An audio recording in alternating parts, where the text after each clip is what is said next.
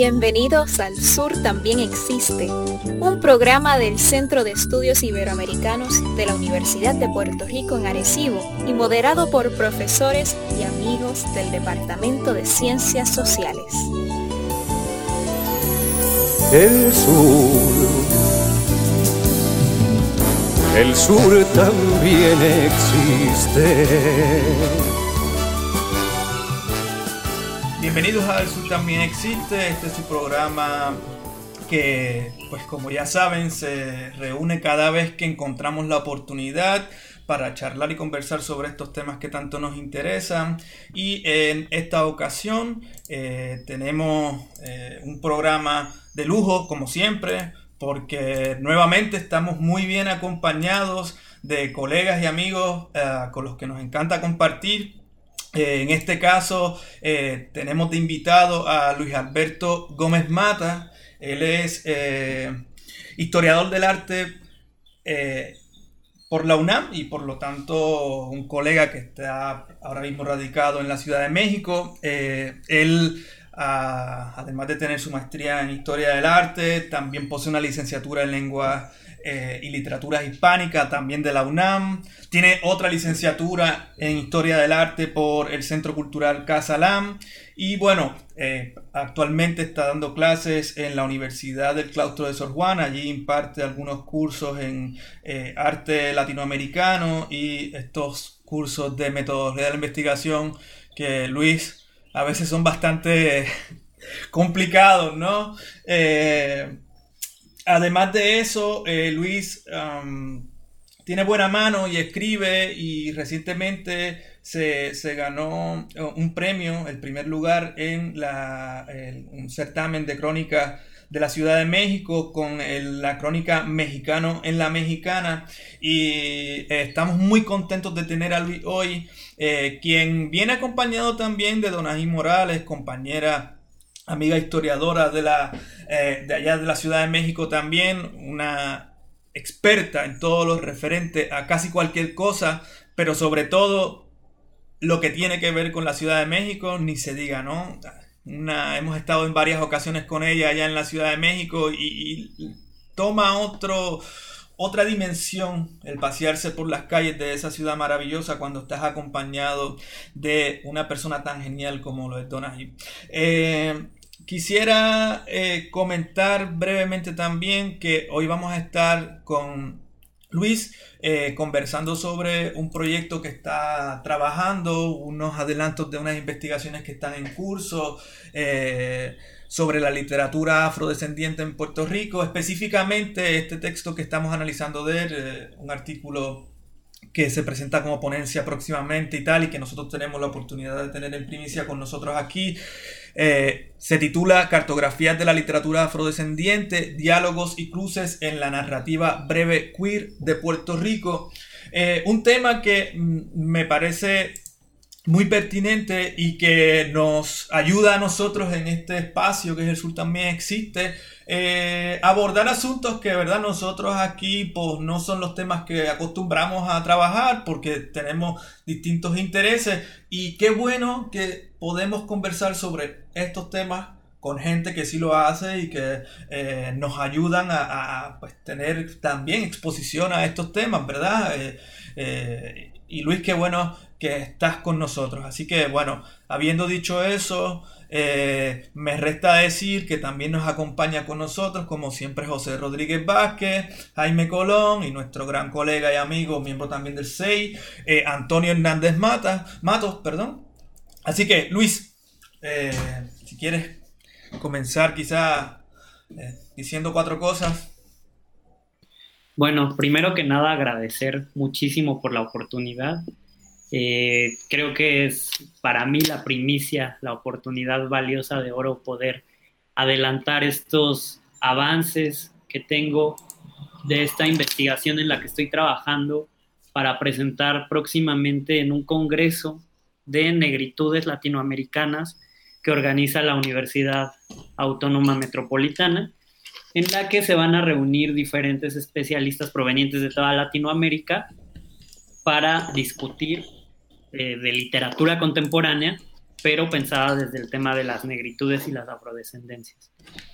Yo empecé a interesarme en este tema a partir de las clases que me eh, pidieron dar en la Universidad del Claustro de Sor Juana. Yo, al igual que Don Ají, soy muy amante de la Ciudad de México y prácticamente siempre me había enfocado en estudiar la Ciudad de México.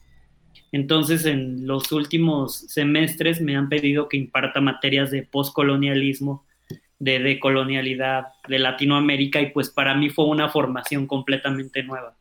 Fue abrirme a un panorama completamente diferente al que estaba yo acostumbrado a trabajar, y fue un despertar. Eh, acercarme al Caribe, fue un despertar acercarme a Latinoamérica y acercarme a temas por los que siento interés personal.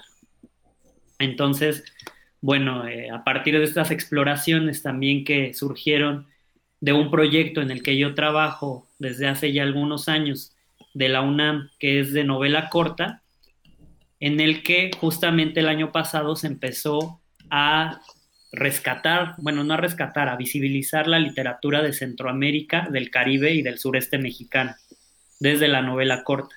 Entonces yo ahí me encontré con autores como Tapia y Rivera de Puerto Rico, que para mí fueron todo, todo, todo un descubrimiento, ¿no? Entonces, pensar en estos autores que desde el siglo XIX están trabajando en el Caribe y que la verdad, al menos desde aquí, desde el centro de México, están muy poco estudiados. Entonces fueron todos esos los detonantes que me invitaron a trabajar o a explorar estos temas de los que pues sí estaba alejado, pero de los a los que les he agarrado mucho cariño. Pues, este, no, no, muy bueno, como te dije anteriormente, que estés con nosotros. Yo supongo que eh, debes de tener algún contacto con la gente del Puig UNAM.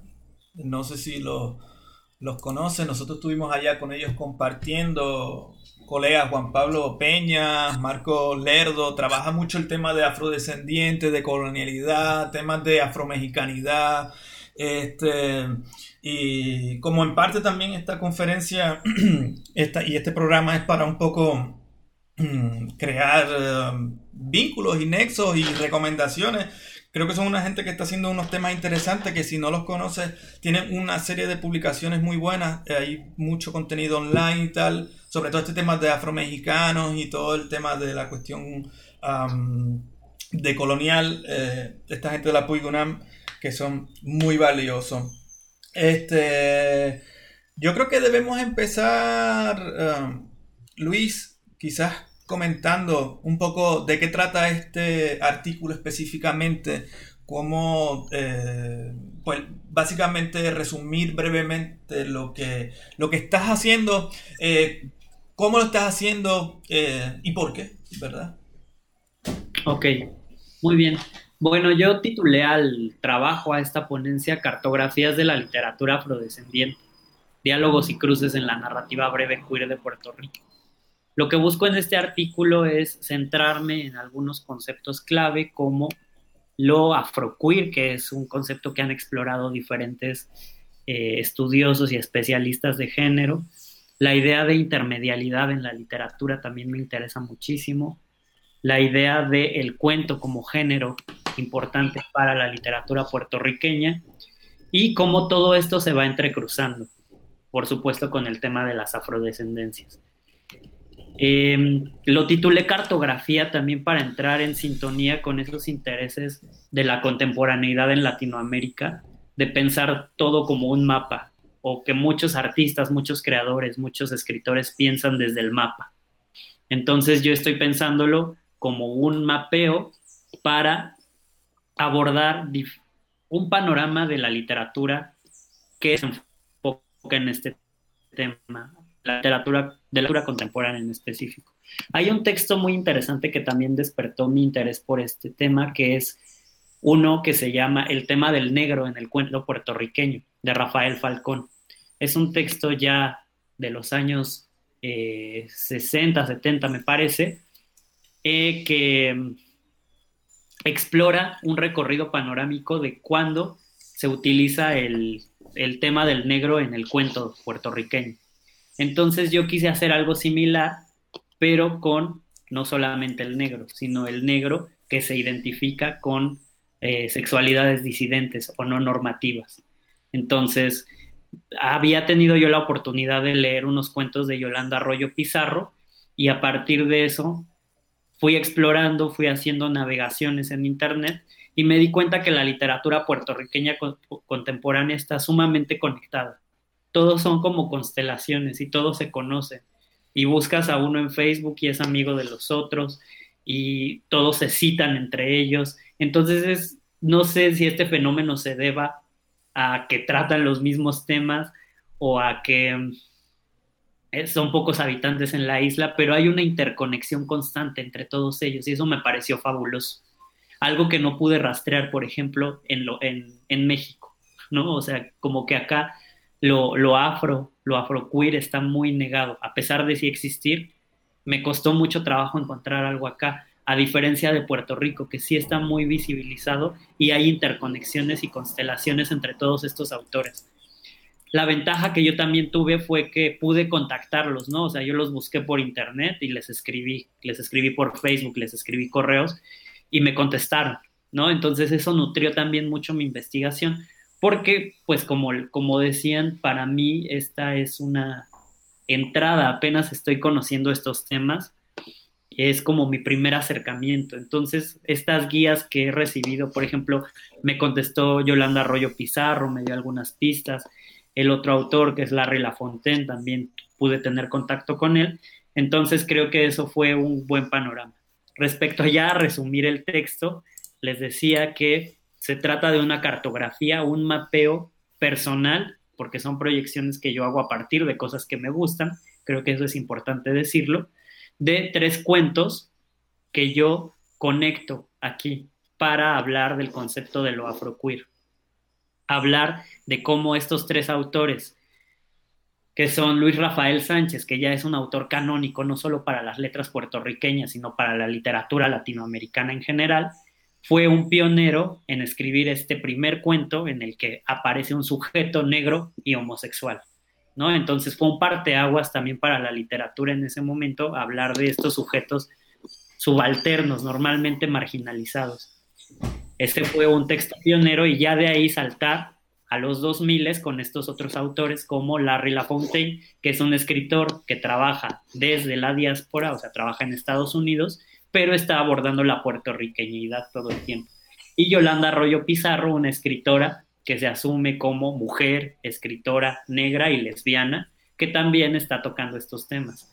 Entonces, bueno, creo que hay conexiones entre ellos, no solo desde la biografía, que ya les decía, que todos se conocen y todos se citan y todos se hablan y hay una amistad, yo creo que hay, sino que también que tocan temas muy, muy semejantes. Todos evocan también, por eso empecé con este texto de Luis Rafael Sánchez, porque todos recurren a él, viajan a él. No todos regresan a esta antología canónica que es en cuerpo de camisa, que es la primera antología que toca como tal estos temas que antes pues eran tabú, ¿no? La prostitución, la homosexualidad, el mismo negro ya como protagonista de los cuentos.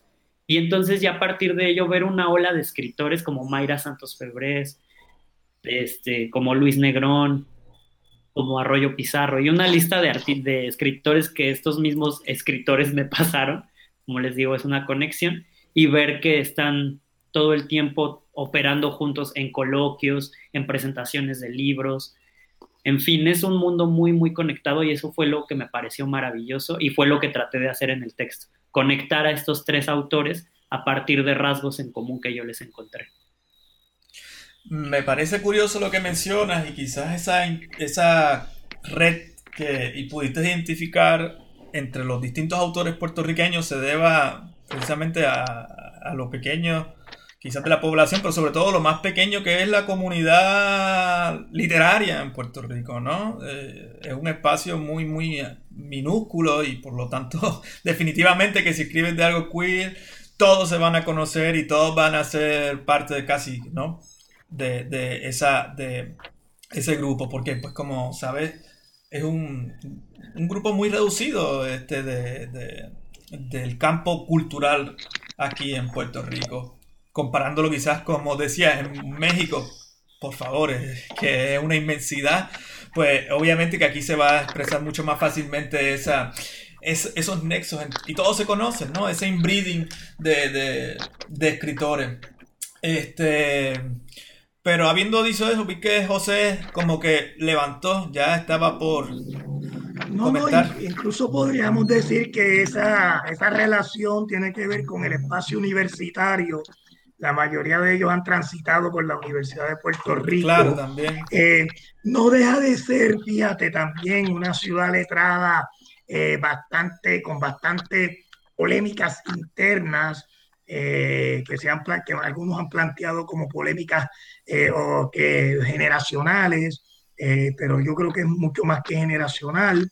Eh, hay, hay un, factor también, ¿verdad? Que, que el, el, literato, el, intelectual escritor, eh, ha jugado en Puerto Rico a lo largo del siglo, de finales del siglo XIX, siglo XX, hasta nuestros días, bueno, ha, ha, tenido un cierto prestigio, aunque no es que su voz sea la más escuchada a nivel colectivo, pero sí, eh, antes hablaba desde el privilegio del capital cultural que poseía y desde ciertos eh, lugares que le permitían eh, hacer públicos sus creencias, como los periódicos y las revistas.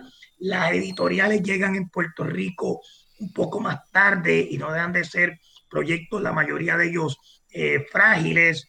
Eh, quizás habría que, habría, se podrían nombrar cinco o seis de esas editoriales, pero nada, nada como el Fondo de Cultura Económica o el siglo XXI para hablar las de ciencias sociales, que son más las que yo conozco.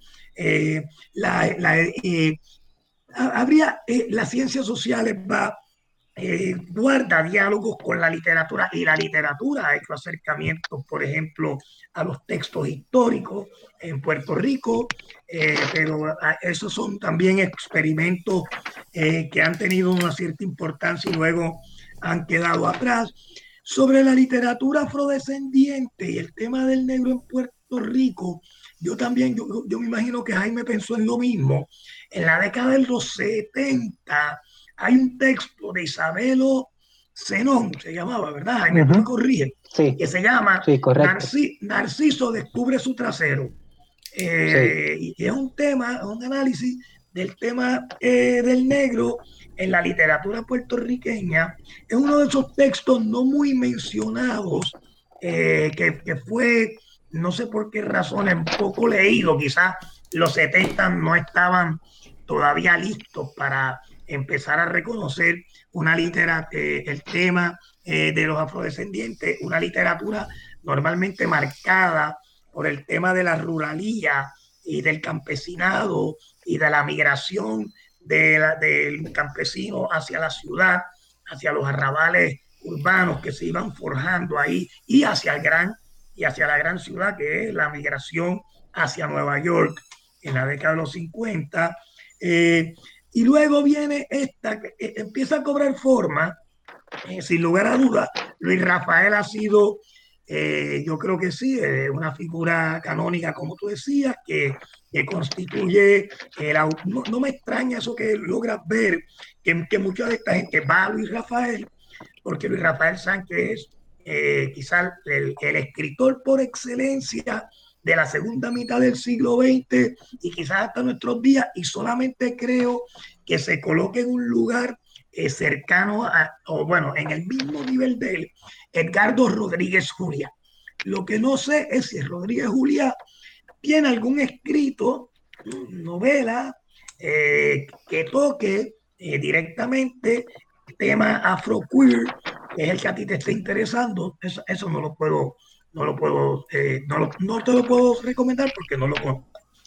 tenía, perdóname, eh, un breve comentario. Un trabajo sobre Cortijo, que si era un negro, no, no, no es un tema afroqueer, pero yo creo que por ahí eh, aborda el tema del, digamos, esos sectores marginales, las expresiones musicales de esos sectores y, el tema de la marginalidad yo creo que está muy presente en el tierra de Cortijo, se llama eh, el trabajo. Eh, nada. De Rodríguez Juliá, ese es de Rodríguez Juliá, ¿sabes Luis? Ese tema de, que plantea Jaime Rodríguez Juliá, el, entierro de Cortijo, ese es el texto. Tony, Tony, Tony tenía por ahí. Sí.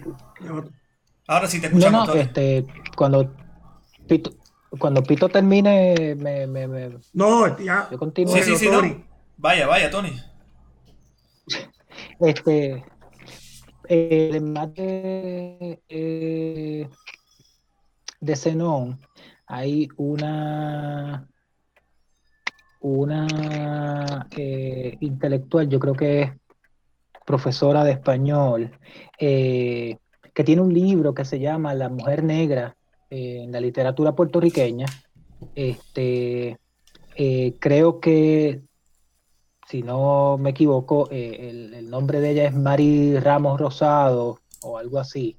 Así que, que, nada, que, también está ella, ¿no? Además de, de Isabel Ocenón, que fue el primero, eh, eh, está esta, esta, señora que, tiene un texto, un libro sobre eso. O sea, se llama a sí mismo La Mujer Negra en la literatura puertorriqueña. Este, además de eso, antes de eh, antes de eh, Luis Rafael, eh, no sé si han leído La mirada de René Marqués. y esa, novelita corta juega con la cuestión de la sexualidad, etcétera, y hay algo de hay una, una homosexualidad latente ahí en, el personaje eh, que no se desarrolla profundamente, pero bueno, está, está por ahí, ¿no? Eh, es una novelita, yo no, recuerdo el nombre, el, perdón, el, año, pero pues eh, es bastante viejita. 74 creo que es o algo así. Perdóname. se publica a inicios de los años 70, 73, ah, 74. Eh, poco antes de la muerte de René Marqués. Ah, ok. Ah, pensé que era anterior a, a, Rafael Sánchez. Eh, no, no, no, eh, Yo creo que es, es un poco, bueno, el legado, pero un legado bien problemático porque la recepción crítica fue bien negativa. Sí. yo creo que por precisamente por abordar de manera bastante descarnada estos temas de la sexualidad eh, e incluso eh, hay toda una serie de alegorías de carácter religioso que también eh, hasta cierto punto resultaban transgresores. creo que fue se publicó en, un momento poco propicio para tratar de, valorarla un poco mejor. De todos modos, creo que desde el punto de vista literario sea una obra excepcional, pero ciertamente está incurriendo, eh, está tocando unos temas eh, que, que, que, estaban muy en boga en ese momento. Yo creo que es un poco lo que ocurre también en, otro, en otras dimensiones, en otros registros, con trabajos como por ejemplo eh, los trabajos de Antonioni cuando empieza en el cine a, eh, digamos, sobrepasar ciertos límites, ciertas barreras. Eh, no recuerdo exactamente la película en la que hay una abundancia de desnudos eh, y de mm, eh, exposiciones que, se, que, que, algunos consideraron como gratuitas. Así es que yo creo que ese es un momento en el que se está tratando de romper con ciertos límites, experimentar con unos, en unos terrenos que hasta ese momento no se habían este, explorado a fondo, ¿no? Y entonces me parece que después hubo una especie de involución. Yo creo que eso pasó con René Marqués también, que lo que pasa es que después se murió. Yo, creo que es bien importante ahí ese contexto sesentero del 68 y todo ese giro donde las luchas sociales toman un vuelco hacia una dirección más propias del movimiento feminista, de los movimientos LGBT o, esos movimientos más... Eh, todavía no está ese tema muy claro ahí, pero sí que se está dando todas estas luchas y que están muy, ¿verdad?, determinadas en esa coyuntura. Pero sí, Tony, sigue lo que, lo que estabas comentando. Pues mira, quería, que, quiero ir directamente al texto de, Luis Alberto. Este, pues una, serie de, notas y, y preguntas, ¿no? Eh, voy a... Hice una listita aquí, este, rápidamente lo que voy a hacer es que voy a tirarlo y bueno, después este, eh, me contestan, ¿no? Eh, sí. ¿Me escuchan bien, verdad? Sí, perfecto. Ok, perfecto. primero, en la página en la página 1 habla, hablas de la invención de la raza y, pues yo sé eh, a lo que se refiere, a lo que te refieres, pero me parece apropiado, eh, ¿verdad? Si fueras a publicar, ahora me entero de que va a ser una presentación oral, pero pues si se fuera a publicar me parecería eh, conveniente explicar a qué, se, a qué se refiere eso y, cuáles son los autores que tú trabajas ya sea dentro del mismo texto o, en una nota al calce, ¿no? Eh, me preocupa en esa misma, pues, lo tomo en la, página 1, pero pues se repite a través del trabajo, eh, el uso de puertorriqueño o puertorriqueños eh, sin comillas, como, como de una forma generalizada y haciendo unos juicios este, pues bastante generales, ¿no? Este, en la página 3 hablas de reapropiación del concepto queer eh, y una resignifica como, como una cuestión de resignificación y resistencia. Eh, a mí me parece, me gustaría, yo como lector, eh, pues que profundizaras un poco más en, en la diferencia entre queer eh, en, el, concepto anglo, ¿no? Sí. Ajá. Y queer en el, concepto latinoamericano, porque queer, el, anglicismo, surge como resistencia y resignificación. Entonces, ¿qué, hace queer? Eh, eh, pues algo latinoamericano, o sea, es simplemente la escritura o, hay algo más detrás de, de eso, ¿no? Este, en la página 4 hablas de paternalismo eh, con, cuando te estás refiriendo a, Luis Rafael Sánchez. Me parece que deberías cotejar el texto de Helpi de, de se me olvida el nombre de él, este Juan, Juan Helpi, ¿no? Juan Helpi. Literatura y paternalismo en la literatura puertorriqueña o algo por el estilo. Sí, sí, y, él tiene una sección dedicada a Luis Rafael Sánchez que me parece que, pues, que, sería importante que, pudieras cotejar, ¿no? En la página 9, eh, ah, ya eh, en tu análisis de, uno de los cuentos, hablas de, el, sujeto que, es eh, objetivado sexualmente y, y, dices, afeminamiento en ese caso no es castigado. el, afeminamiento de este personaje no es castigado. Eh, pero entonces yo pregunto si, si el convertirlo en el sujeto pasivo por el otro sujeto no es un tipo de violencia. no le está quitando un, agencia, ¿no? Eh, ese, ese, en ese cuento que estás analizando ahí también me parecería interesante una comparación de, ese, de esa relación pasivo-activo con eh, lo que en, el, pues, en la cultura afroamericana se conoce como el down low, ¿no? que es el hombre negro straight que le gusta estar penetrando a otros hombres negros. Eh, nunca se deja penetrar, pero le gusta penetrar, ¿no? Este, así que me parece, me parecería interesante, ¿no? O sea, no tiene que. Eh, y entonces. Eh, Disculpa, eh, Antonio, yo creo que en Puerto Rico se usa un término que hasta cierto punto guarda correspondencia. Yo no sé si es equivalente, ¿no? pero es el de bugarrón.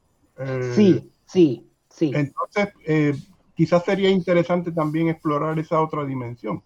Sí, sí, claro. Eh, sí, sí, ciertamente, o sea, e, es, es, es, lo, es la misma idea, ¿no? Lo, la, la diferencia es que en Puerto Rico bugarrón puede ser blanco o negro.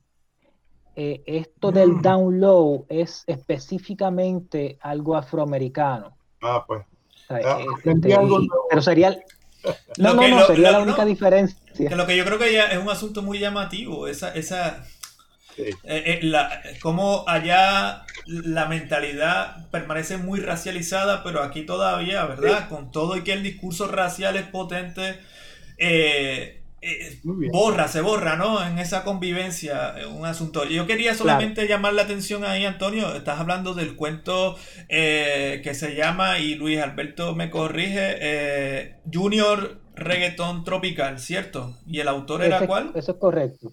¿Cómo se llama el autor? Este... Larry Lafontaine. Larry Lafontaine, claro. Este, esta, esta historia del pasivo y tal, los afrodescendientes puertorriqueños en Orlando, ¿no? Sí. Síguelo, síguelo, eh, No, entonces, pues ya finalmente, eh, unas, unas preguntas, ¿no? Eh, en, en, en, varios momentos del, del texto hablas de el opresor, pero esa figura del opresor me parece que se queda etérea porque, pues, o sea, y yo pensando, ¿verdad? Ya desde, pues, una cuestión más teórica, eh, eh, ese opresor es, es, una persona, o sea, física, es un sujeto, es una comunidad, porque en un momento, o sea, uno de los cuentos, el opresor, o lo que, el que parece oprimir es una comunidad, en, en otros es un sujeto particular, o es un discurso que construye y ubica a esos anteriores. Es un discurso que, construye y ubica a la comunidad, al sujeto. Eh, y, pues ya yo estoy pensando más en, Foucault, ¿no? Claro. Eh, entonces, eh, algo también que me parece que queda un poco en el aire es, sería, son todas las formas o experiencias de opresión iguales, ¿no? y vuelvo, ¿no? O sea, hay una comunidad que oprime, hay un sujeto blanco que oprime, pero están, y, esto se da mucho, de nuevo, eh, dentro de la experiencia afroamericana, que es la que pues conozco un poco más, ¿no? Eh, el, homosexual eh, negro es sumamente marginado dentro de esa comunidad. Y, y baste, baste como ejemplo el, los Black Panthers y los Young Lords. este, entonces, eh, que, esas, esas experiencias que tú mencionas de opresión son las mismas, eh, o, hay diferencias, eh, ¿verdad? O tú percibes algunas diferencias, ¿no? Este, y finalmente, me parece que eh, eh, eh, en la página 1 hablas de postcolonial, en la página 2 hablas de descolonial, en la página 13 hablas de, hablas de neocolonial. Te pregunto si son, si son lo mismo, si se pueden usar como sinónimos o, son términos que no son lo mismo, pero pues, son primos, ¿no? Sí, igual en relación. O hermanos. Sí, o, amantes, vamos, o sea, que, caramba, o sea, ya que estamos hablando de eso, ¿no? este, eh, pues un, poco, ¿no? Eh, esas serían, esas serían este, mis preguntas. Hay unas cuestiones ya de, gramática que, me parece que, pues sí, de nuevo, si se fuera a, publicar, habría que, que echarle un ojo. Pero bueno, eso yo se lo puedo enviar directamente Sí, Tony, agradecemos. por favor, ya luego ponemos el correo de Luis para que le enviemos esto, esto también. José ya me envió su artículo que Luis te vamos a pasar para que lo vayas mirando. Yo creo que vale la pena. Eh, a mí me pareció que tiene todo el valor publicable, el trabajo muy bien escrito y tal. Hay que darle esos cariñitos adicionales, pero ya para eso es este programa, para que aprovechemos estos hints. Y en esa dirección yo creo que eh, José tenía unos puntos que le gustaría trabajar precisamente con, en, el inicio, que yo creo que son muy importantes, unas ideas que me parecen necesario destacar para un poco entender esa cuestión de, los de Puerto Rico y lo complejo que es esta cuestión de los puertorriqueños, por más pequeño que sea esta isla y tal, ¿verdad? Eh, tiene unas particularidades muy muy especiales o excepcionales o raras o como queramos llamarle. Así que, Pito, quiero que me comentes eso porque me parece un dato importante de llamar, que tiene que ver con la relación política y bueno, con las cuestiones raciales y, coloniales. No, eh, Tito, tienes que encender el micrófono. Sí, estoy aquí, estoy aquí. Es que estoy haciendo un experimento que nunca había hecho, que pues, tenerlos ustedes y al mismo tiempo tener el escrito. Y era mucho más fácil de lo que yo pensaba. Bueno, nada, este, yo, eh, Luis, te eh, hice unas correcciones en el texto las pasé, te las puse donde pude entre paréntesis y si no en mayúscula, ya se lo envié a Gabo, eh, un poco lo que dice Tony, eh, cosas de sintaxis, cosas de hacerla, de hacerlo fluir, de hacerlo fluir en la, en la, cuando lo vayas a leer. Eh, pero hay, hay, aspectos que yo creo que uno de que son los que yo traté de precisar. ¿Me escuchan ahí? ¿Estoy bien, Gabo? Sí, estamos bien. Te escuchamos Por ejemplo, cuando, va, cuando comienzas a hablar del Estado Libre Asociado eh, como autogobierno, yo creo que, eh, bueno, y ya yo lo añadí, ¿verdad? Aclarar que sí, que es una forma de autogobierno que para nada eh, deja, supera, digamos, la categoría de, de que Puerto Rico es dentro del orden jurídico norteamericano un territorio no incorporado sujeto a los poderes del Congreso de los Estados Unidos. Entonces, por ahí, esa parte la arreglé, ¿verdad? Eh, también eh, hay algo ahí que dice eh, anclado a, la esclavitud. yo creo que lo que, lo que lo que demuestra tu trabajo es más un, un país marcado por los, yo diría residuos, pero no quiero usar, los puse elementos los elementos de esa mentalidad de su pasado esclavista, más que nada anclado en una condición colonial. Es decir, eh, eh, es una colonia de 1493, bueno, si quieren desde 1511 hasta nuestros días, si por, si por colonia se entiende, un territorio cuyo poder soberano está ostentado por otro Estado. Así que eh, entonces esa salvedad, eh, lo que demuestra la literatura que tú revisas es precisamente la presencia de elementos de una mentalidad que comienza a fraguarse en el contexto esclavista, esencialmente no la esclavitud, la esclavitud ya quedó erradicada como fenómeno jurídico, es, eh, vamos, el prejuicio, el racismo en sus múltiples expresiones que se mezcla, en donde se funden, eh, como me parece que lo plantean muy bien en el trabajo, el discrimen eh, o el prejuicio contra lo negro con el prejuicio contra el queer, ¿eh? contra, contra todas las expresiones de la homosexualidad masculina y femenina. Entonces eso me parece muy bueno, cómo, cómo se trae eso ahí. Así que hice esa corrección también. Ella además coincido en muchos de los planteamientos que ya te señaló Tony. Hay un aspecto que sí que me llamó la atención y nada, y te lo puse en mayúscula en el trabajo, eh, que lo voy a buscar, que es en una cita que haces de Luis, del cuento de Luis Rafael, eh, ese, eh, es como dicen aquí los puertorriqueños, que es verdad que así es que dicen. Este, ya, ya ha ido perdiendo, esta media ya, no se usa tanto, pero sí la recuerdo en mi época. Eh, y entonces estoy buscando, estoy bajando en el texto para hacerte este comentario porque me parece eh, bueno, nada, una, una pista, una pista solamente insinuada en esa eh, frase eh, que usa Luis Rafael, que es cuando van a explicar, por ejemplo, bueno, la, la, inclinación homosexual del muchacho negro y, lo, y lo acusan, bueno, la explican como un poco eh, de de mímesis del blanquito, un, deseo de blanquearse. Eh, y entonces solamente voy a decir eh, exactamente, la, cita es que el hijo de Trinidad es negro reblanqueado. Esa, esa, cita, ¿verdad? Y entonces dice, existe, tú, estoy citándote a ti, Luis, existe una idea reiterativa de una negritud traicionada por la homosexualidad. Y yo sugiero, pero para que lo pienses, y la asociación de esta, de homosexualidad con la asimilación de estilos y gustos relacionados con el deseo de blanqueamiento.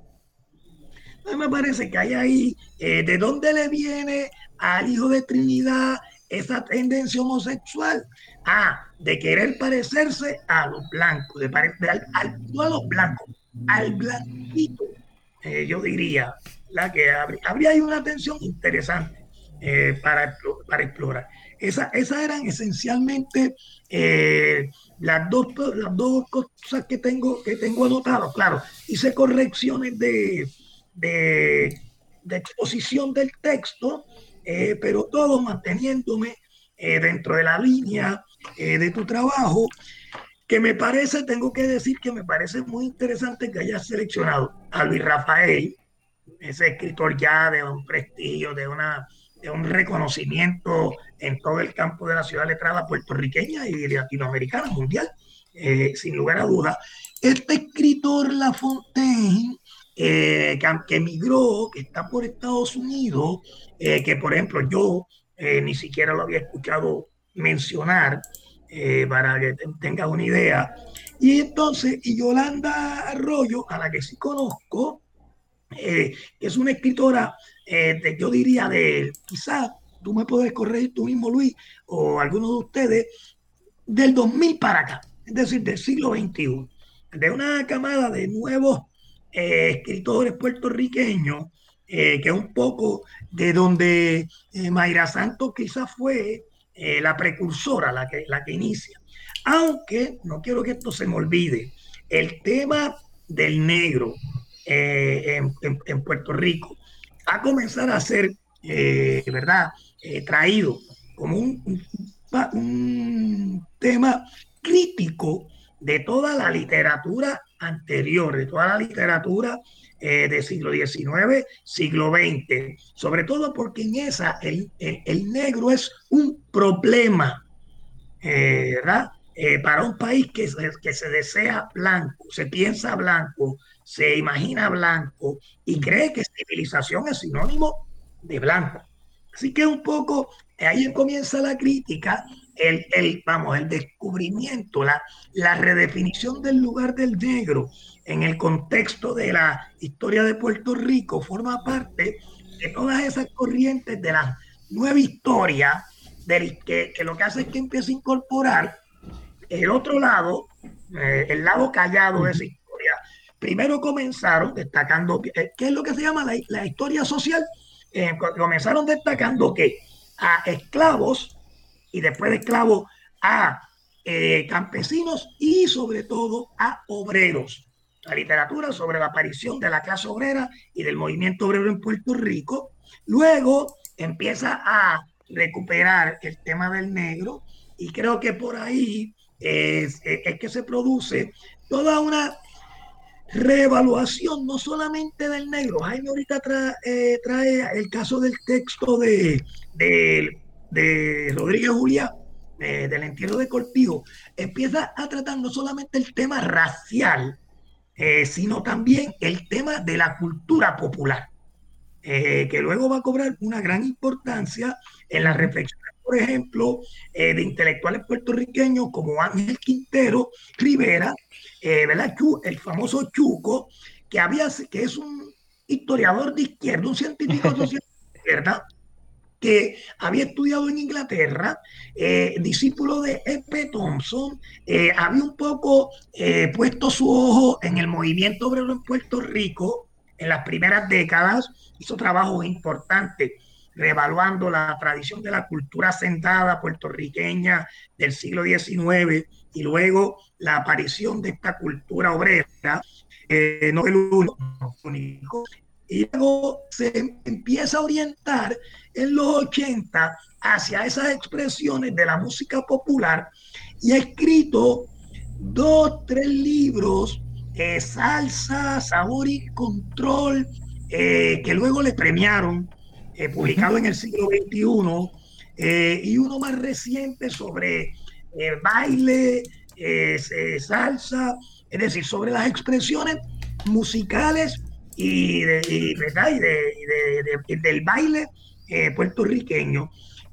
tratando eso, la cultura popular, no como un folclore, quiero también hacer esta salvedad, es decir, como esa que de alguna manera trató cierta literatura y cierta mirada antropológica puertorriqueña de que lo que veía eran las reminiscencias de formas de vidas superadas por la modernidad que se había realizado en Puerto Rico a través de esa gran gesta, entre comillas, eh, que realizó de modernización económica, social y espiritual el Partido Popular Democrático en Puerto Rico a partir de la década de los finales de los 40 y durante la década de los 50 y de los 60. Entonces, no, aquí hay una mirada a lo subalterno, mirada a su, a su historia económico-social, mirada al tema racial y mirada a sus expresiones eh, culturales, particularmente la que yo conozco, es, eh, eh, sobre todo en el caso de la música. me parece que dentro de ese movimiento es que va a formarse esta literatura de afrodescendientes que enfoca afro, afrodescendientes y fenómenos queer. Es un fenómeno ya, yo diría, que todavía, como Jaime decía, en los 70 eh, no acababa de cuajar y luego ha ido, ha ido cobrando mucha más importancia. Me, me corrían ustedes también, pero hay un muchacho que publicó un libro que creo que lo publicó la editorial que, que hicieron Carlos Altagracia, Pedro San Miguel, eh, que se llama Félix Jiménez.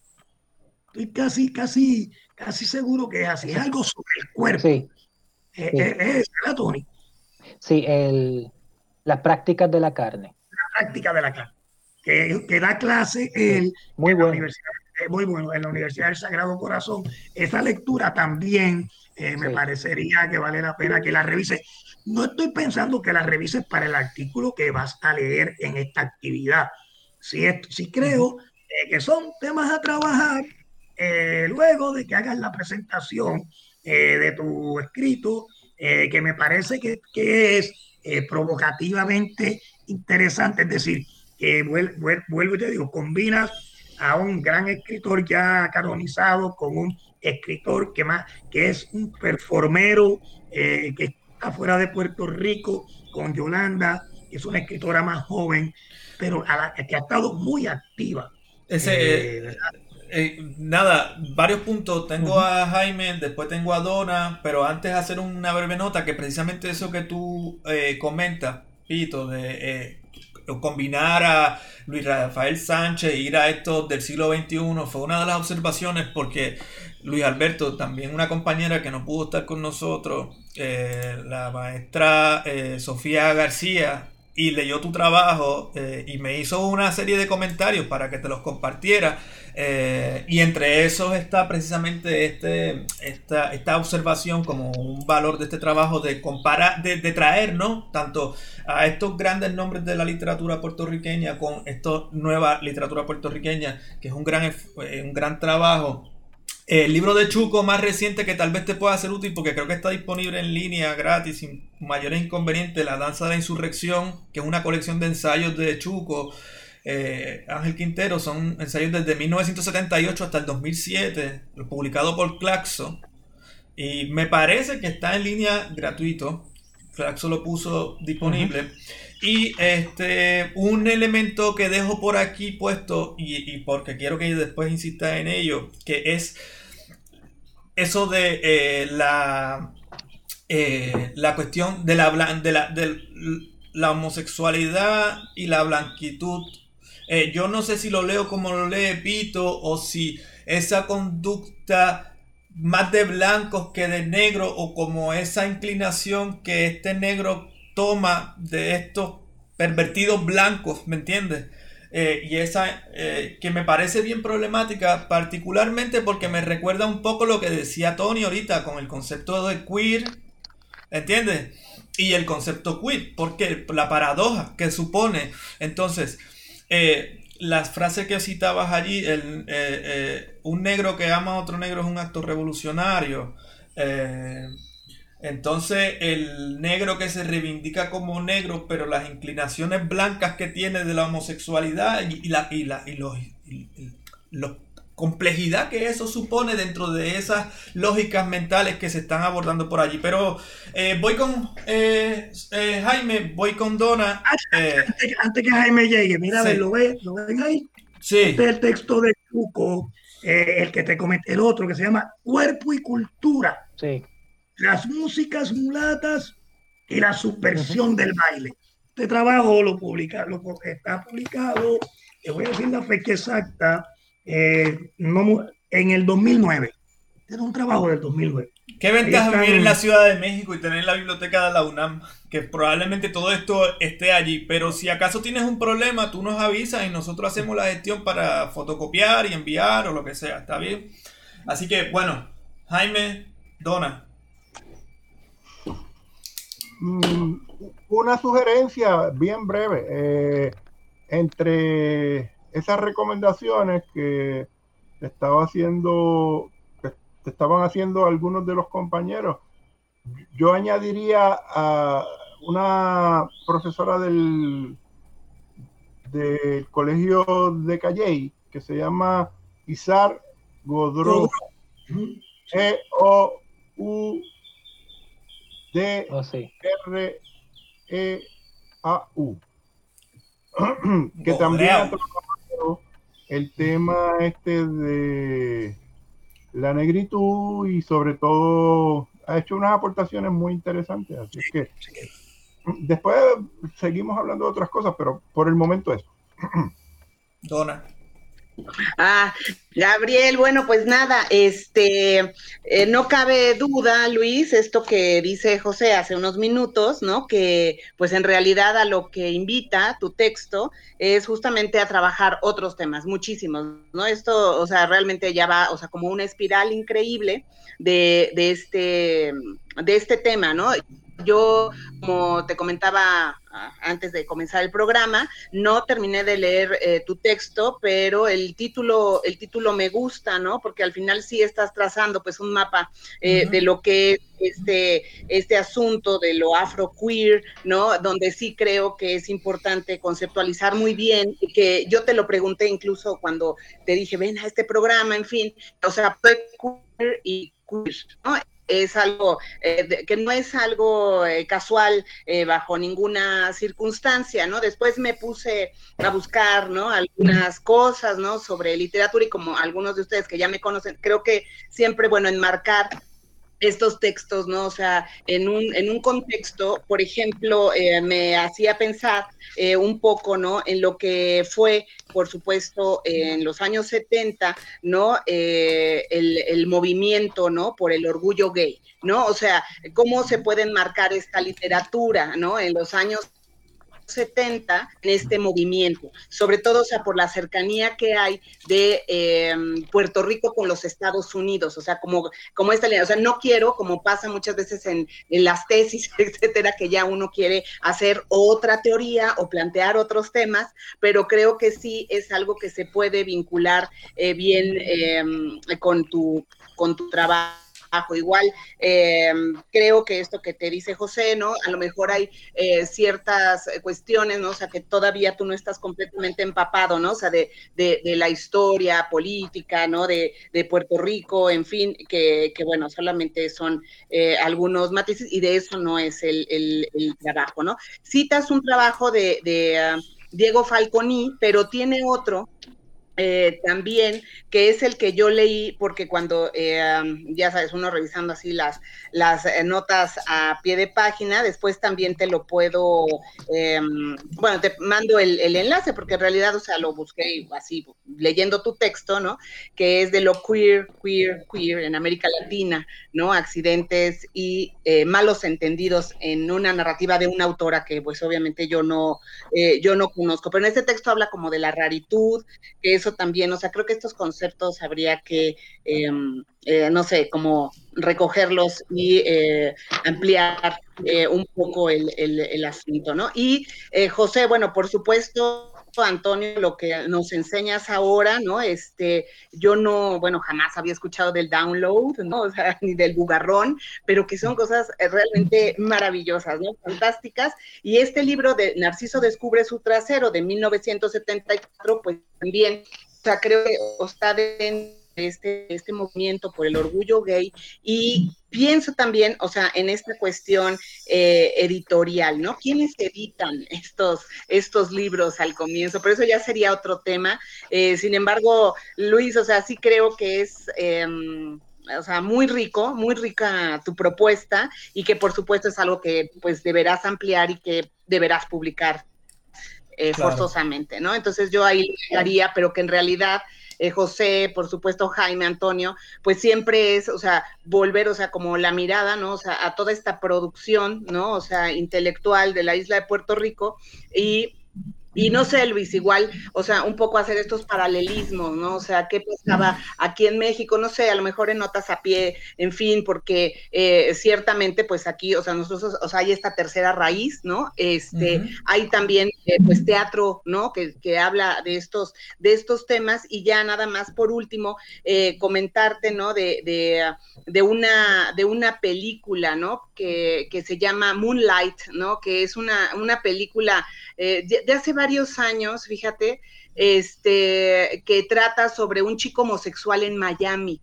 Este, luego busco un poco más, pero no me acuerdo bien. Creo que este estuvo nominada a la película. Sí, entonces, bueno, sí, ajá. Entonces, em, em, este, em, el, asunto del Caribe, ganó, ganó homosexual, en fin, ¿no? Pero eh, no me acuerdo cómo, cómo está, cómo se la tradujeron al español ni nada. Entonces, bueno, no sé si tú ya la viste, pero hasta ahí yo dejaría mi comentario y agradecida, por supuesto, de poder empaparme de algo, de un tema que por supuesto estaba pues muy lejano a, a, mi, a mis temas, no a mis intereses, porque ya sabes que me interesa pues la historia total, pero este, pues nada más eso y después no sé si algo se me ocurre. Mira, yo, yo quisiera comentar ahí eh, eh, que eh, la, particularidad de trabajar en Puerto Rico y por esa cuestión de colonial que tú traes y la cuestión de nuestras relaciones, de nuestro verdadero lastre, que es el colonialismo, el tema de las diásporas y demás, hace que haya una, unos diálogos muy importantes con la literatura eh, de la diáspora de otros países, dominicana, cubana, en estos espacios donde conviven allí, eh, e inclusive literatura eh, de las propias islas. Rita Indiana, por ejemplo, que es una, una, una autora y cantante que ha, ha, vivido en Puerto Rico, parte de su obra literaria también la produjo en Puerto Rico, puede puede pertenecer a, ese, a, ese, a eso que tú decías, a esa galaxia que tú mencionabas. Igual otros autores cubanos, eh, pensaba en el que recomenda, me recomendó, eh, por ejemplo, eh, Sofía, que sería este Pedro Juan Gutiérrez, la trilogía sucia, trilogía sucia de La Habana. Allí trabaja, por ejemplo, Maricón y, Suicida, que es un cuento, me parece que es un cuento sobre ese tema. hay un autor puertorriqueño, Ángel Lozada, usa un concepto, la, la patografía, escribió creo que una, una, una novela o un trabajo que por ahí comentaba eh, también eh, Sofía, y, en una parte que mencionaba por allí sobre la cuestión de... Ajá, dime, dime, Tony. Sí, Tony. No, no, un, libro, eh, San Juan Gay. Ah, ok. ¿Me escuchan? Sí, sí, sí. San, Juan Gay. ¿De quién es ese libro, Tony? Es San Juan Gay, de Javier, Javier Lau, Lauriano. Javier Lauriano. Sí, sí, sí. Eh, bueno, había. Sí. Eh, bueno, es que hay, hay, hasta la, también hay, hay cartografías de la bugarronería en Puerto Rico. Eh, que, eso existe. y, último, un último detalle, y dejo que. No, Pito, Pito, perdóname que te interrumpa. No, no, no, termina la tuya yo. Y yo no, no, que en las referencias del reggaetón el, eh, que el reggaetón no es, eh, el reggaetón es principal heteropatriarcal o tal, pero ha, florecido también expresiones gay, Kevin Fred, que fue asesinado violentamente, bueno, fue muerto violentamente, por lo tanto asesinado, eh, y Villano Antillano, que también es otro reggaetonero gay, y por ahí debe haber uno que otro más, y, y, también las leyendas urbanas que han girado en torno, por ejemplo, al asesinato de Kevin Fred, como polvo morbo, pero que está ahí presente en esta invención de una cultura reggaetonera con su discurso machista, pero que al mismo tiempo, bueno, juega con eso. Y bueno, todo lo que está haciendo, por ejemplo, eh, en esa dirección Bad Bunny, con ese doble discurso un poco, o, con esa ambigüedad, jugando con eh, lo que decía Donna ahorita, lo, raro, ¿no? Eh, eso, eso, tenerlo por ahí presente. Este, ahora sí, eh, no sé si, ah, José. Nada, eh, Luis, eh, y vuelvo y te digo, estamos aquí invitándote a que te ponga, que investigues en los próximos par de años este tema y lo desarrolle y vaya, aquí hay un, un tema interesantísimo. Y, y cuando lo noto más interesante es cuando pienso en la posibilidad de comparar esta literatura afroqueer en Puerto Rico con el tema afroqueer eh, eh, eh, en Cuba. Y, qué bueno que Sofía lo trajo, porque ahí está el tema de Reinaldo Arena, Jaime, que Jaime conoce bien, y de Pedro Juan Gutiérrez, sobre todo porque allí me parece a mí que la particularidad es que el prejuicio viene de una fuerte herencia eh, racialista, eh, ¿verdad? Porque el fenómeno del racismo en Cuba eh, tiene una presencia mucho. Porque allí, allí la esclavitud sí que podría constituir un lastre.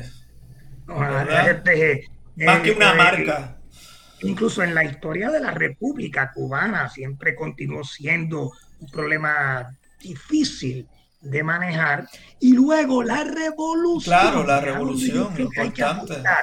desde un, desde un contexto distinto, de, que es el contexto de la masculinidad del guerrillero.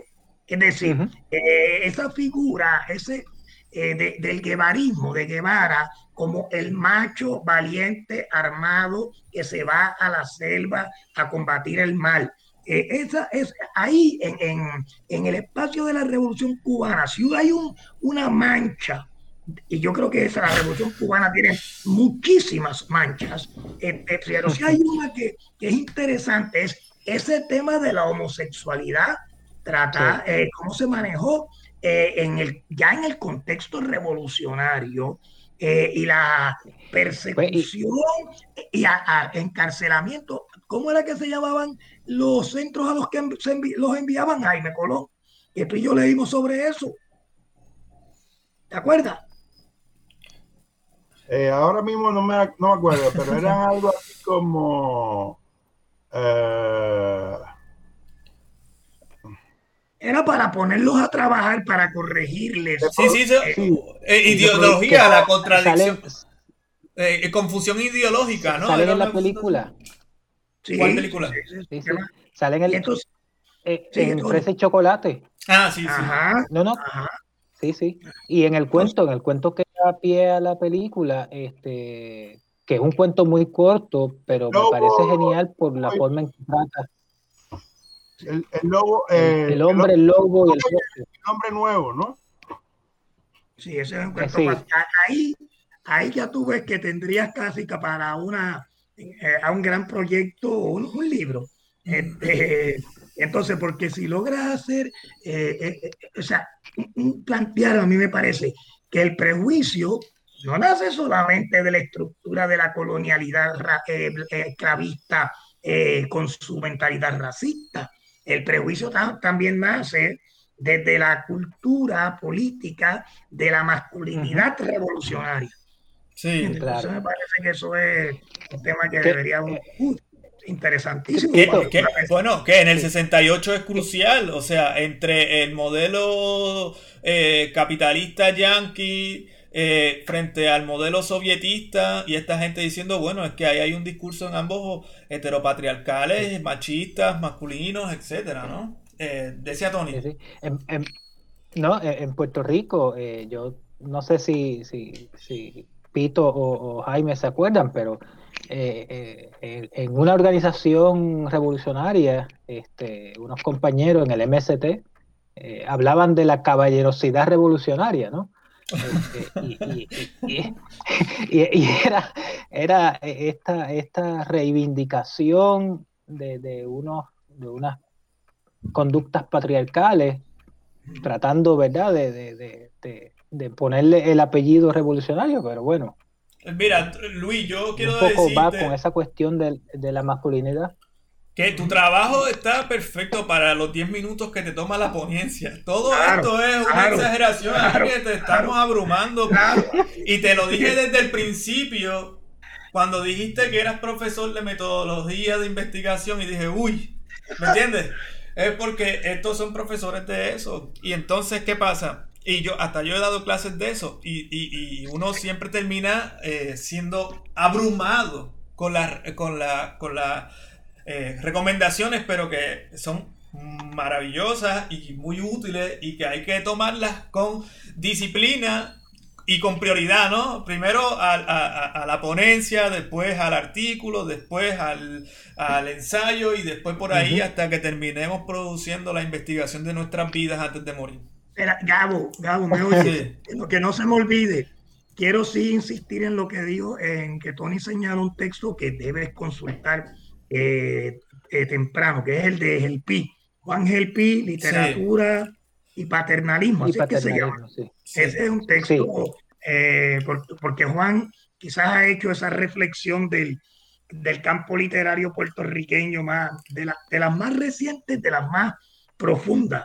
Eh, y ese texto, que, que es un texto que no es nuevo, porque es un texto del Sí, 91. y, y- Estoy correcto, del 91. Sigue siendo una Sí, lectura sí, eh, llena de pistas por ahí, interesantes. por ahí.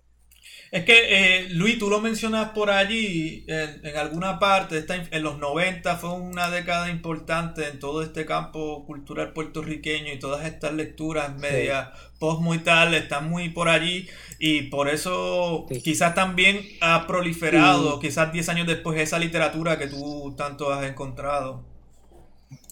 Sí, Y, y el Pi tiene, el Pi tiene una sección sobre Rafael Sánchez. Sí, Sí. sí. Rafael Sánchez.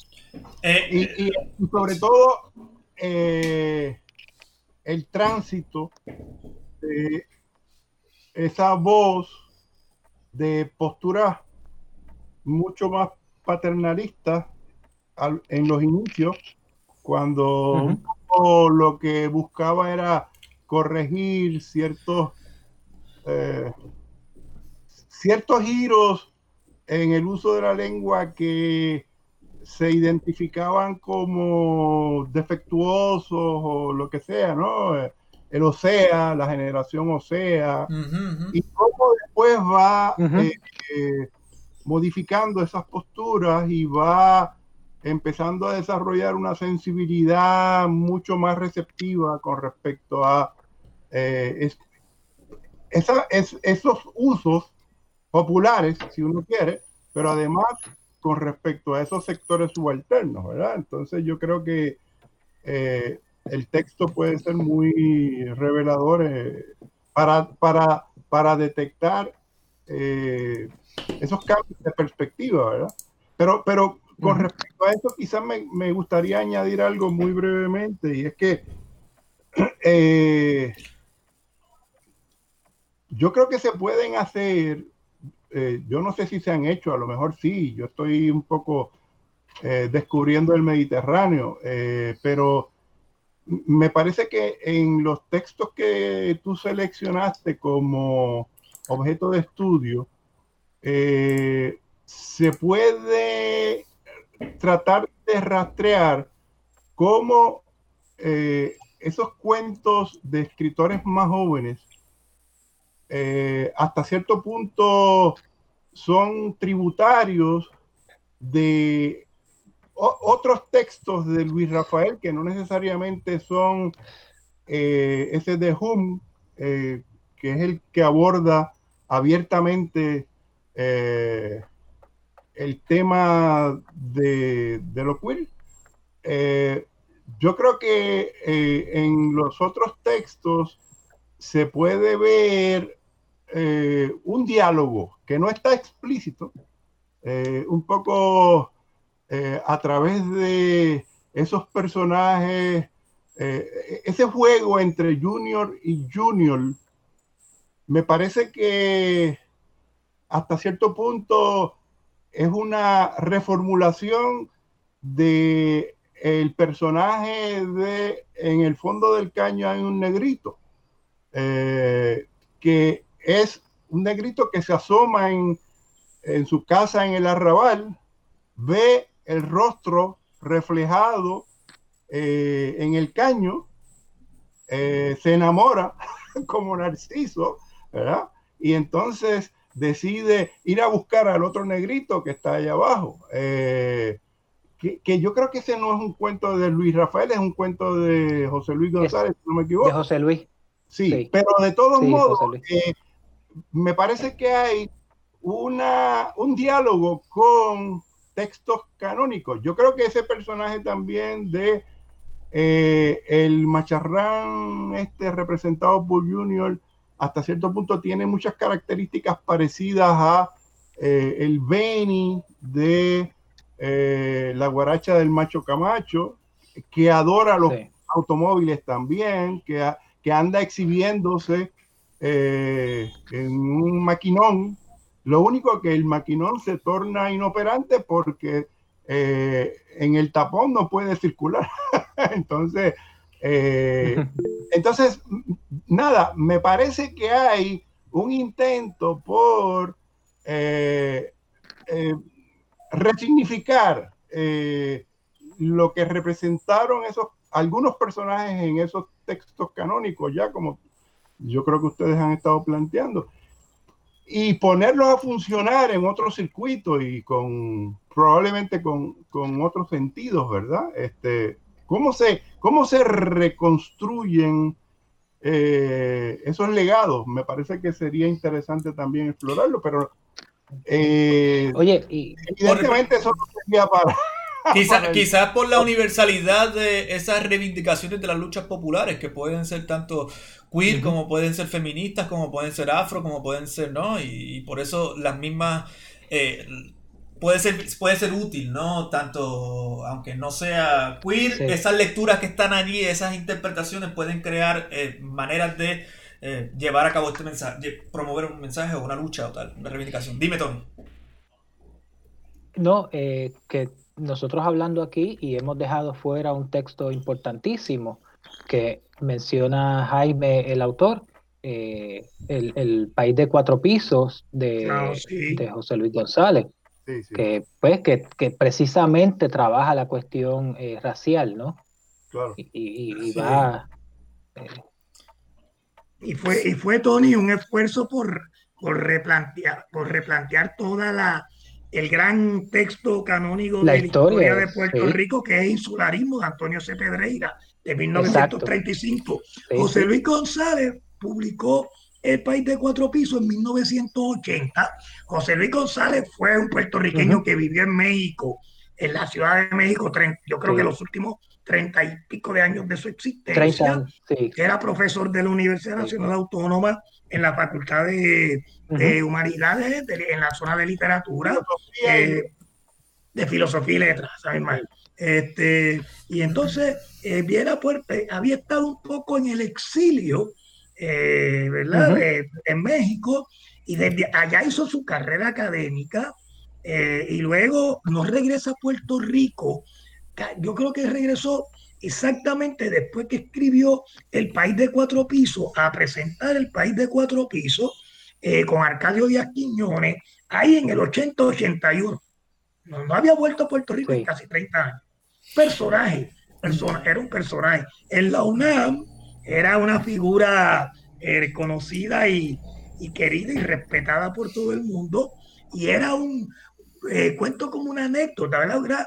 Era, un personaje, yo lo conocí cuando llegué a Luna, porque María Elena Rodríguez Castro, que iba a estudiar su maestría, doctorado en el área de la de literatura, era, era su, su amistad eh, a través de Arcadio Díaz Quiñones, que es quizás el crítico literario más importante de Puerto Rico de la segunda mitad eh, del siglo XX, digamos. Entonces Arcadio manda a María Elena a hablar con él y fuimos, yo fui de casualidad. La cosa es que en ese tiempo, eh, y esto como anécdota, eh, mi ex esposa, eh, Josie, que y no, no todavía no se había decidido por qué estudiar, por seguir a maestría. Ya teníamos licenciatura, seguir a maestría. Entonces José Luis la ve y le pregunta, ¿y tú qué vas a hacer? Y entonces yo sí le comentó, ¿verdad? Que no tenía una decisión clara. Yo sí venía de hacer su licenciatura en historia, en humanidades, en filosofía y letras. Y entonces le dice, ah, pues no te preocupes. Y en cuestión de, qué sé yo, de 20 minutos, la inscribió en la maestría en literatura hispanoamericana, eh, firmó todos los papeles. Y entonces yo sí empezó a estudiar, que iba un poco de arrimada a, a que yo era el que iba a estudiar, comenzó a estudiar la semana siguiente y yo tuve que esperar tres meses para que las clases en, en, en política, en la Facultad de Ciencias Políticas y Sociales, comenzara. Así que cuando yo comencé ya yo sí había cumplido todo un semestre eh, gracias a la forma no solamente generosa, sino que yo lo que veía eh, con ciertos ojos de asombro era, él firmaba y, y ya entraste. Mira, este, el que fue a estudiar, el que fue a estudiar empezó después de la que no fue. Gracias a Luis Rafael. Y por ahí yo creo que también Jaime tendrá sus historias sobre ella. A José Luis, a José Luis González.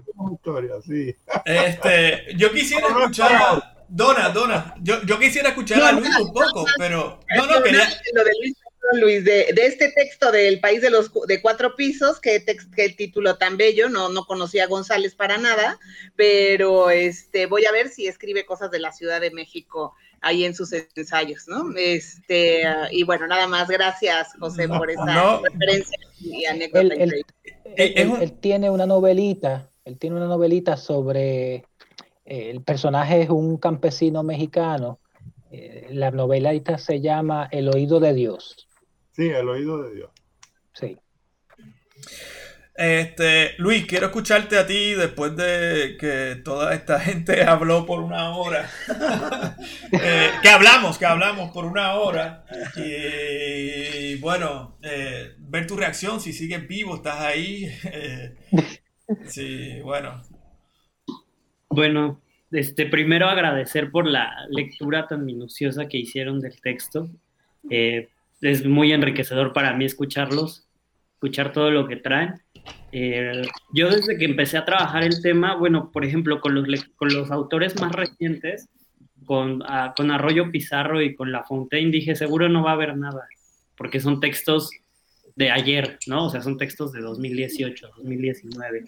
Y la sorpresa fue que encontré gran cantidad de fuentes, gran cantidad de cosas que se han escrito en torno a ellos. Entonces, todo ello me fue interconectando muchos de los textos que aquí están enunciando, como este del insularismo o el mismo del país de los cuatro pisos, sí están multicitados entre ellos mismos, ¿no? Son como referentes que, se, que Mayra Santos Febré recurre ah, insularismo para abrir su texto que, en el que habla de raza, ¿no? O sea, todo el tiempo hay como esa constelación también entre las fuentes.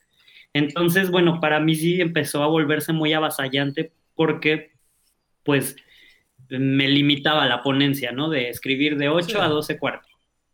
Que me excedí por un par de cuartillas, pero pues eh, dije, ¿cómo voy a explicar estos conceptos? Por ejemplo, el de raza, únicamente lo puse como una nota al pie, ¿no? Así de Aníbal Quijano no entiende raza, bla, bla, bla, ¿no? O sea, lo de lo también, ¿no? También limitarlo a un párrafo, ¿cómo, cómo voy a sintetizarlo todo ello? Pero sí, es, eso sí me gustaría como marcarlo porque creo que es importante para la ponencia, aunque sea un escrito reducido, sí entender lo queer, lo queer C-U-I-R, el término no anglosajón, como esta resistencia, pero más allá de esa resistencia anglosajona de lo queer en inglés, ¿no? Porque sí, el término queer surgió como, una, como un símbolo de resistencia, pero hay autores y autoras como María Viteri dicen, que dicen que lo queer en inglés no alcanza para Latinoamérica, ¿no? Porque no alcanza para cubrir toda esa historia de violencia, toda esa historia de, rechazo que, que vive las personas en, Latinoamérica, ¿no? Entonces, digamos que sería entendido lo queer, C-U-I-R, como una resistencia de la resistencia y el hecho de ponerlo así, escribirlo así, pues es también un acto de rebeldía, ¿no? Porque estas autoras como María Viteri dicen, pues es que nosotros no sabemos pronunciar en inglés, ¿no? A, nosotros no nos alcanza un concepto como lo queer en inglés y tenemos que resignificarlo como lo C-U-I-R. Entonces, bueno, sí, a partir de ello ya como tratar de delimitarlo más y, decir por qué yo tomo la postura de hablar de lo C-U-I-R en vez de lo queer en inglés. Eh, creo que si se pudiera ampliar, creo que va a haber oportunidad después de ampliar el artículo. Sí me gustaría detenerme más en esos aspectos. Ya va a ser un artículo de 25 cuartillas, pero creo que ya me podría detener un poco más en, todos esos aspectos. Eh, también veo que les llamó la atención el hecho de que escogí estos autores quizá disparados en el tiempo o quizá disparados en la crítica todas las historias de la literatura latinoamericana sí citan canónicamente a Luis Rafael Sánchez, siempre, ¿no? Entonces, ¿por qué compararlo con unos autores que apenas están emergiendo o que son autores jóvenes o que quizás solo son reconocidos dentro del campo? Pues fue precisamente donde encontré esa cartografía que yo quería trazar como en cierta parte innovadora porque yo vi, pues ya todo el mundo escribió de Luis Rafael Sánchez, ya todo el mundo escribió de Arroyo Pizarro, porque aunque yo creí que no había nada, muchísimos textos de Arroyo Pizarro, mucho, mucho. De, La Fontaine también hay muchísimos. Entonces dije, ¿cómo puedo yo encontrar esas interconexiones o ese entrecruzamiento? Y pues busqué símbolos que unieran a los tres cuentos, tres cuentos que elegí de manera personal, o sea, no nada eh, como premeditado ni nada así, sino casi aleatoria la selección de este corpus de cuentos, pero que creo que pueden llegar a ser representativos para marcar esa cartografía.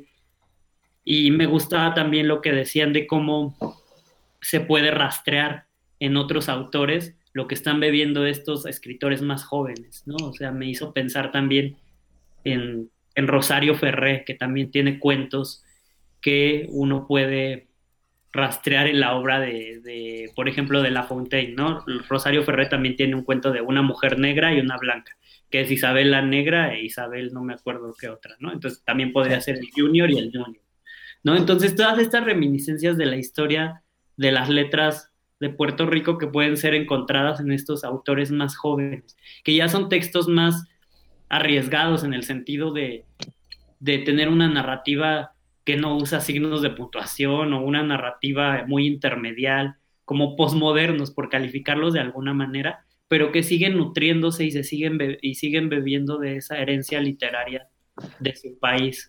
Entonces, bueno, hay muchos lados, yo lo fui viendo mientras escribía y también cuando ustedes me lo, me lo van comentando para dónde se puede disparar, ¿no? O sea, yo traté como de, centrarlo precisamente primero por la limitación de cuartillas y después por el tiempo y después porque dije tampoco es mi área, ¿no? O sea, esto es algo muy personal. es como un ejercicio que yo quise hacer de manera muy personal, porque yo me dedico a estudiar arquitectura, ¿no? Arquitectura de la Ciudad de México del siglo XIX. No tiene nada que ver, pues, ¿no? Entonces esta fue una incursión muy, muy personal. Y fue como esa reflexión que quise hacer yo, también para salirme de mi zona de confort. Entonces, eh, pues es eso, y, agradezco mucho, fui anotando todas las referencias, todas las notas, como para irlo nutriendo y también ver si más adelante, pues esto puede ser un campo interesante para una investigación más profunda. Jaime, Dona, ¿ibas a decir algo también? Eh, yo nada más eh, que me quedo pensando mientras los escucho hablar, a Jaime, a José, a Antonio, por supuesto a ti, Gabo, o sea, cómo toda esta literatura está latente, por decirlo de una manera, ¿no? O sea, en realidad es algo que, bueno, como que parece que está ahí, sin embargo, bueno, eh, lo que hace Luis o otros, ¿no? Pues es pues ir viendo em, cómo, estos, cómo estos discursos se construyen o cómo se deconstruyen, ¿no? En la literatura pero que también me, me, parece fascinante, ¿no? O sea, el poderlo ver, o sea, como a la par de otras expresiones, ¿no? E, en, los mismos años, en, la, en el cine, ¿no? Este, en el teatro, eh, etcétera, etcétera, ¿no? Pero Luis, a mí me parece que es un, un tema riquísimo, increíble, y que, o sea, pues la verdad es que abre así muchas puertas, ¿no? Donde puedes tocar y encontrar cosas inimaginables, ya de las referencias eh, literarias, de, de, estos boricuas, ¿no? Y académicos, intelectuales, realmente es que uno dice, no me va a dar tiempo en la vida, ¿no? Para, para leerlo todo. Pero increíble y felicidades, Luis. Yo creo que sí, sí hay posibilidades de publicarlo más adelante siempre hay las formas, ¿no? Y ahora, pues obviamente de manera electrónica o no, pero, pero pues a todos, pues gracias, ¿no? O sea, por el, pues la clase de hoy, en realidad. Nosotros tenemos una revista que también podría ser un espacio ahí, luego que tú resuelvas allá, si no sale por allá o por acá, siempre eh, después de haberlo trabajado nosotros aquí, pues sería muy bueno tenerlo con nosotros, inclusive ponerle una nota de que este artículo salió también no sé dónde y bueno, no hay ningún problema con eso, podemos hacer ese esfuerzo. Jaime, ¿ibas a decir? Bueno, eh, yo, sobre todo para los compañeros que no son puertorriqueños, voy a hacer una aclaración. Nosotros cuando eh, estábamos, porque yo creo que eso ya ha caído en desuso con el tema este de la seguridad, pero cuando estábamos en la carretera, eh, acostumbrábamos a pedir PON eh, que, es un poco pedir aventón. y yo voy a aprovechar que ustedes están eh, en esta conversación porque a lo mejor eh, alguien se anima a comentar algo sobre algo que me inquieta sobre este tema. así que voy a coger PON con la conversación que hemos tenido a propósito del texto de Luis Alberto eh, para plantear algo, eh, sobre todo con el asunto este de las identidades, ¿verdad? Eh, porque mm, me da la impresión de que, bueno, para empezar, para hacer una distinción que me parece importante, ¿verdad?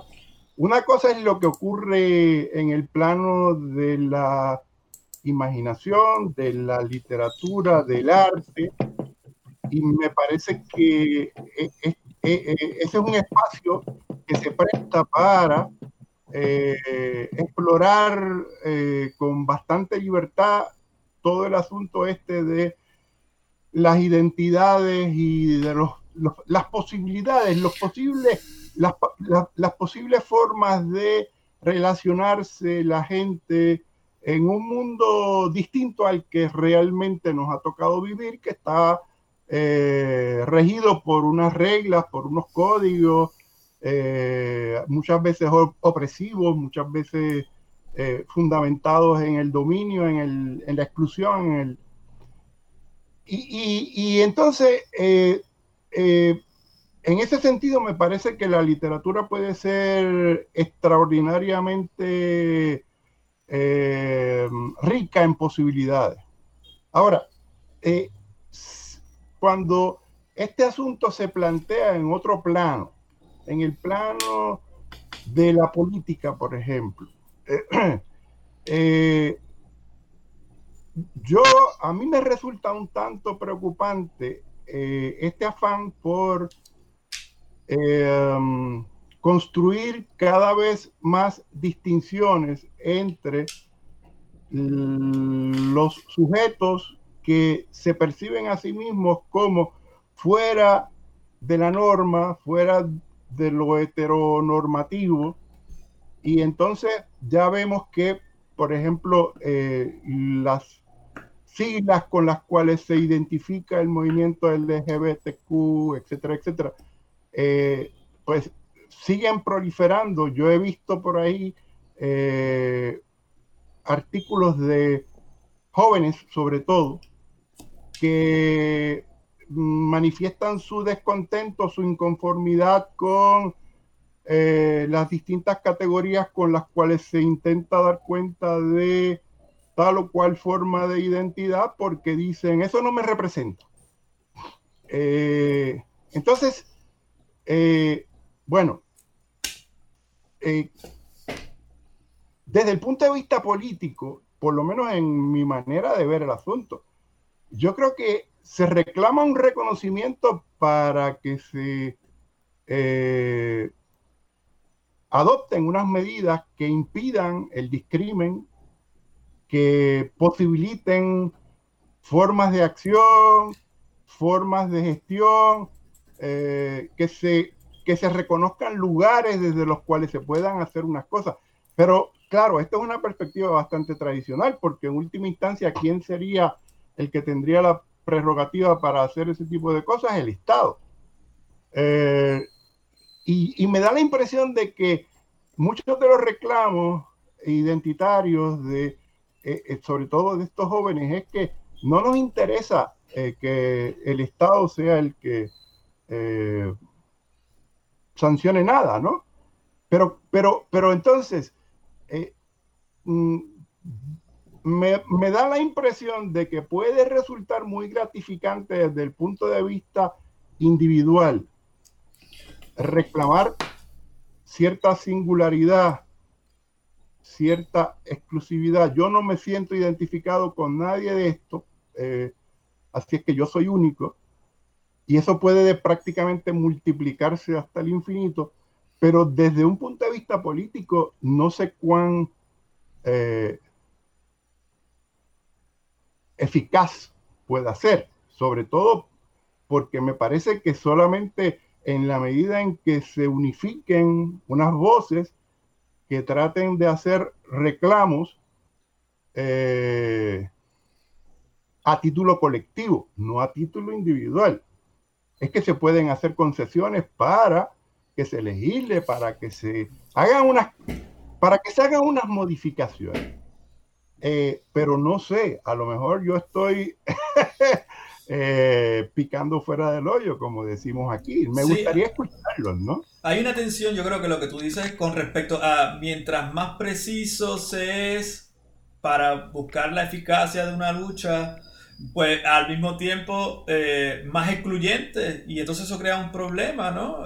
mientras, o sea, mientras más letras se le añade al LBT, que tiene que ponerle un plus al final para seguirle sumando ahí, eh, pues más eh, problemático. llevado hasta el absurdo, eso podría convertirse prácticamente en eh, algo infinito, porque hay tantas identidades posibles como sujetos reclamen ser diferentes. claro, hay un concepto como queer que es mucho más ambiguo. En, una sociedad tan individualista, porque a mí me parece que esto está estrechamente vinculado con esta eh, prácticamente obsesión con eh, el individualismo, con eh, yo no quiero parecerme a nadie, con el, afán de la, de la, ¿cómo decía byung ¿no? Eh, de la... Sí, sí, sí. Ah, y, y, de la singularidad. sí. Eh, bueno, no sé, pero no quiero hablarlo todo. Eh, pero no sé qué... Tony, Tony, Tony. No, no, nada, eh, yo eh, me parece que, que sí, que es, un poco el, problema de las políticas de identidad, ¿no? Este, que pues, y, es en, en, casos en el pasado es lo que es lo que el Estado ha hecho, ha dicho, bueno, pónganse de acuerdo y entonces yo, yo legislo, ¿no? Claro. Este, eh, pues, lo, lo, el, hay, a mí coincido con Jaime en que me parece que hay algo de ese vínculo entre eh, esta sociedad eh, profundamente individualista y, esos reclamos eh, cada vez más de, que, bueno, pues yo no, no me siento identificado con esto, pues voy a formar mi grupito, ¿no? Acá. Este, también esos, eso, eh, eh, otro problema de, ese tipo de política identitaria es que eleva la experiencia individual a un plano casi sagrado, eh, donde, donde no se puede no se, no se puede eh, dialogar, no se puede discutir, no se puede debatir eso, porque ah, es lo que yo he experimentado, es lo que yo siento o, whatever, ¿no? este, y, y, sí, eso presenta un problema. Este, eh, por otro lado, no sé, a lo mejor esa atomización eh, podría dar al traste con el Estado como lo conocemos. Obligar al Estado que conocemos hoy, eh, obligarlo a, abrirse más, ¿no? Y, a buscar otras formas de, hacer política. Eh, pero bueno, nada, eh, era solo eso, ¿no? Yo creo, Tony. Y, claro, la, ah, la, no, simplemente la otra, la otra, el otro problema que yo le veo a, la, a, este, a esta atomización eh, de las identidades es que estamos, Jaime y Jaime y, y, yo, en lo que he dicho hasta ahora, estamos partiendo de que es el individuo el que dice, ah, yo no me siento representado, pero está al otro lado, que los que ya están en grupitos dicen, no, pero es que tú no perteneces porque no cumples con estos criterios. Y entonces eh, eh, hay, se cierra esa identidad, ¿no? Que, que vamos, o sea, que, que la, el, el, ejemplo clásico es la nación, ¿no? Y la, y identidad nacional. Eh, que entonces se cierra y dice, bueno, este, estos no pertenecen porque, bueno, no cumplen con estos criterios, ¿no? Entonces, eh, tal vez también hay una obligación o, un, empuje a, que, pues, a, que, a que estas otras personas, o sea, no es que ellos no quieren, no se sientan identificados, sino es que, que los que están adentro le dicen, no, tú no eres de aquí. Este, eh, pero nada, eso. Yo creo que ahí, sí, sí, me parece muy interesante eso que mencionas, cómo estas múltiples, esa atomización parece limitar las capacidades del Estado, cierra la, la, el, ¿verdad? la capacidad de agenciar el Estado porque son demasiadas formas, demasiados eh, puntos a los que, particularidades a las que atender, pero eh, me parece que a la misma vez, mientras que cierra por allá, abre, y eso yo creo que Karen Entrialgo, compañera del trabajo, lo ha trabajado también. Eh, un, espectro más amplio al, mercado y a la fuerza del mercado. En, una, en un abanico de, de, eh, de, consumidores y de, de creación de, de elementos de consumo que se van ampliando en distintos tipos de identidades, de exclusividades, de forma de, estar en el mundo, ¿no? Y, de eso saca mucho partido el mercado. Son nuevos, nuevos grupos, nuevos sectores, nuevos consumidores de productos y de propaganda o de lo que sea, ¿no? entonces Mientras que el, Estado no puede manejarlo por un lado, por esa atomización, el, mercado sigue abriendo brechas. Por eso, eh, ¿verdad? Eh, creo que entra, eh, es una, como pensando en Deleuze y Guattari, cuando veían allí lo que parece ser por un lado, eh, contrario, es absorbido, incorporado por el propio sistema capitalista y utilizado a su favor. Y yo creo que todas estas luchas que empiezan a aparecer allí como una especie de reivindicación y rebeldía terminan construyendo nuevos nichos donde el mercado eh, coloniza, ¿entiendes? Y donde el Estado queda más limitado. claro, y, ese es, ese, es el, el gran problema que han enfrentado o uno de los grandes problemas que han enfrentado eh, los movimientos eh, que tratan de, de, radicalizar, de romper eh, las formas de hacer política y, las formas de, pues, de identificación, etcétera, etcétera, es que el mercado, o sea, es la capacidad canibalística del mercado conviene en con la camiseta que se vende en Hot Topic, ¿no? Este, eh, eh, todas estas identidades eh, que van surgiendo en, Este, LGBT plus, plus, plus, la, industria de la moda le va creando unas formas de que ah, así es que tú te vistes, ¿no? Entonces, eh, eh, eh, esto, esto tiene otras ramificaciones, o sea, lo que, lo que Jaime dice tiene un montón de ramificaciones por ahí, ¿no? Y, uno de esas, de esas, de esos, de, uno de esos nudos gordianos es el mercado. El mercado y, y, pues, y lo que yo estudio, ¿no? Que es la moda, ¿no? Este, cómo, cómo, cómo se van apropiando y como tú dices, creando unos nichos para, consumir, ¿no? O sea, y, tú escuchas esta música y, entonces eh, tú te vistes de esta forma, comes de esta forma, ¿no? Sí. Eh, y, bueno, nada, no sé. Sí, lo interesante es que son formas mucho más sutiles de lograr que actúes como a mí me interesa que actúes. Así es que es un poder blando, pero además me parece que hay otra dimensión que ha sido destacada por una socióloga que yo mencionaba en uno de los programas anteriores, que me ha parecido muy interesante, eh, eh, Eva Illus, que, que, plantea, bueno, incluso eh, este proceso de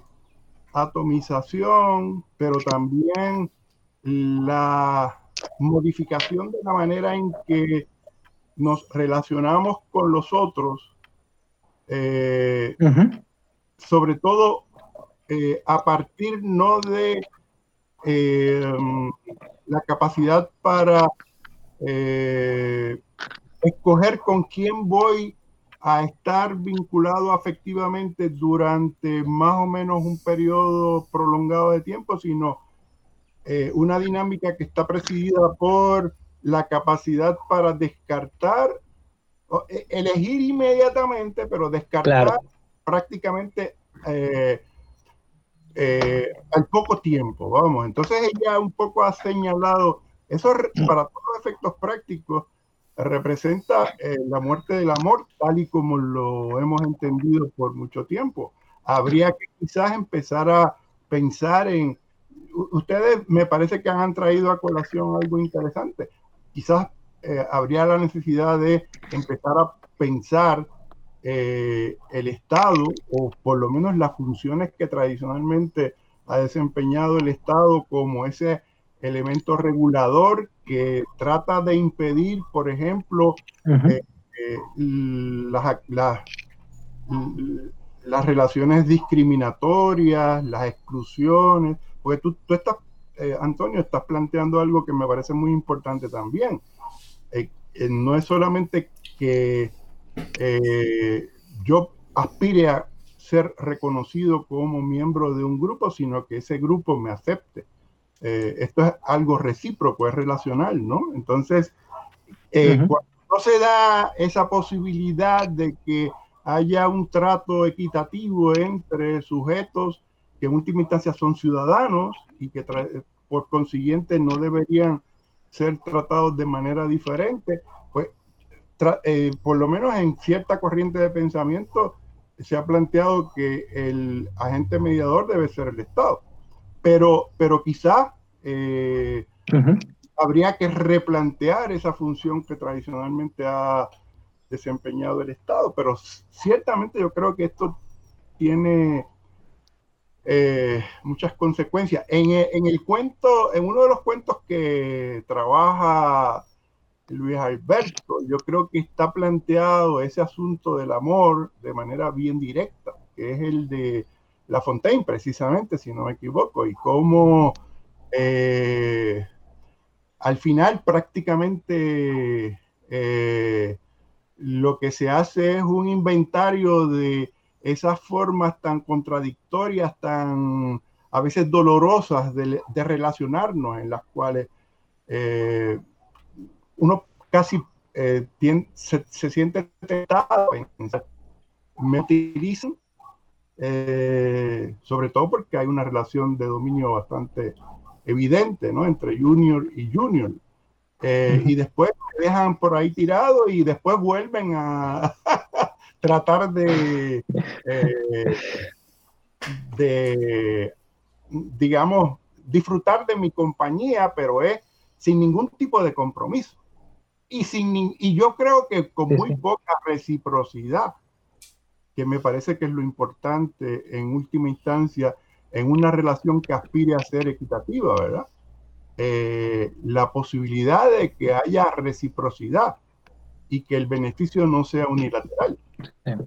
Fenómenos que, son sociales y que trascienden, y me parece, eso que dice Jaime me parece muy interesante, ¿verdad? Ese, que no, no, eso no es ni LGBTQ, ni heteropatriarcal, ni ni racial, ¿sabes? Es un fenómeno muy propio de esta sociedad, eh, algunos llaman postcapitalista, otros neoliberales, tal, esta sociedad fragmentada donde, la, esa, donde precisamente hay una proliferación de lo que es la mercantilización de identidades, ¿me entiendes?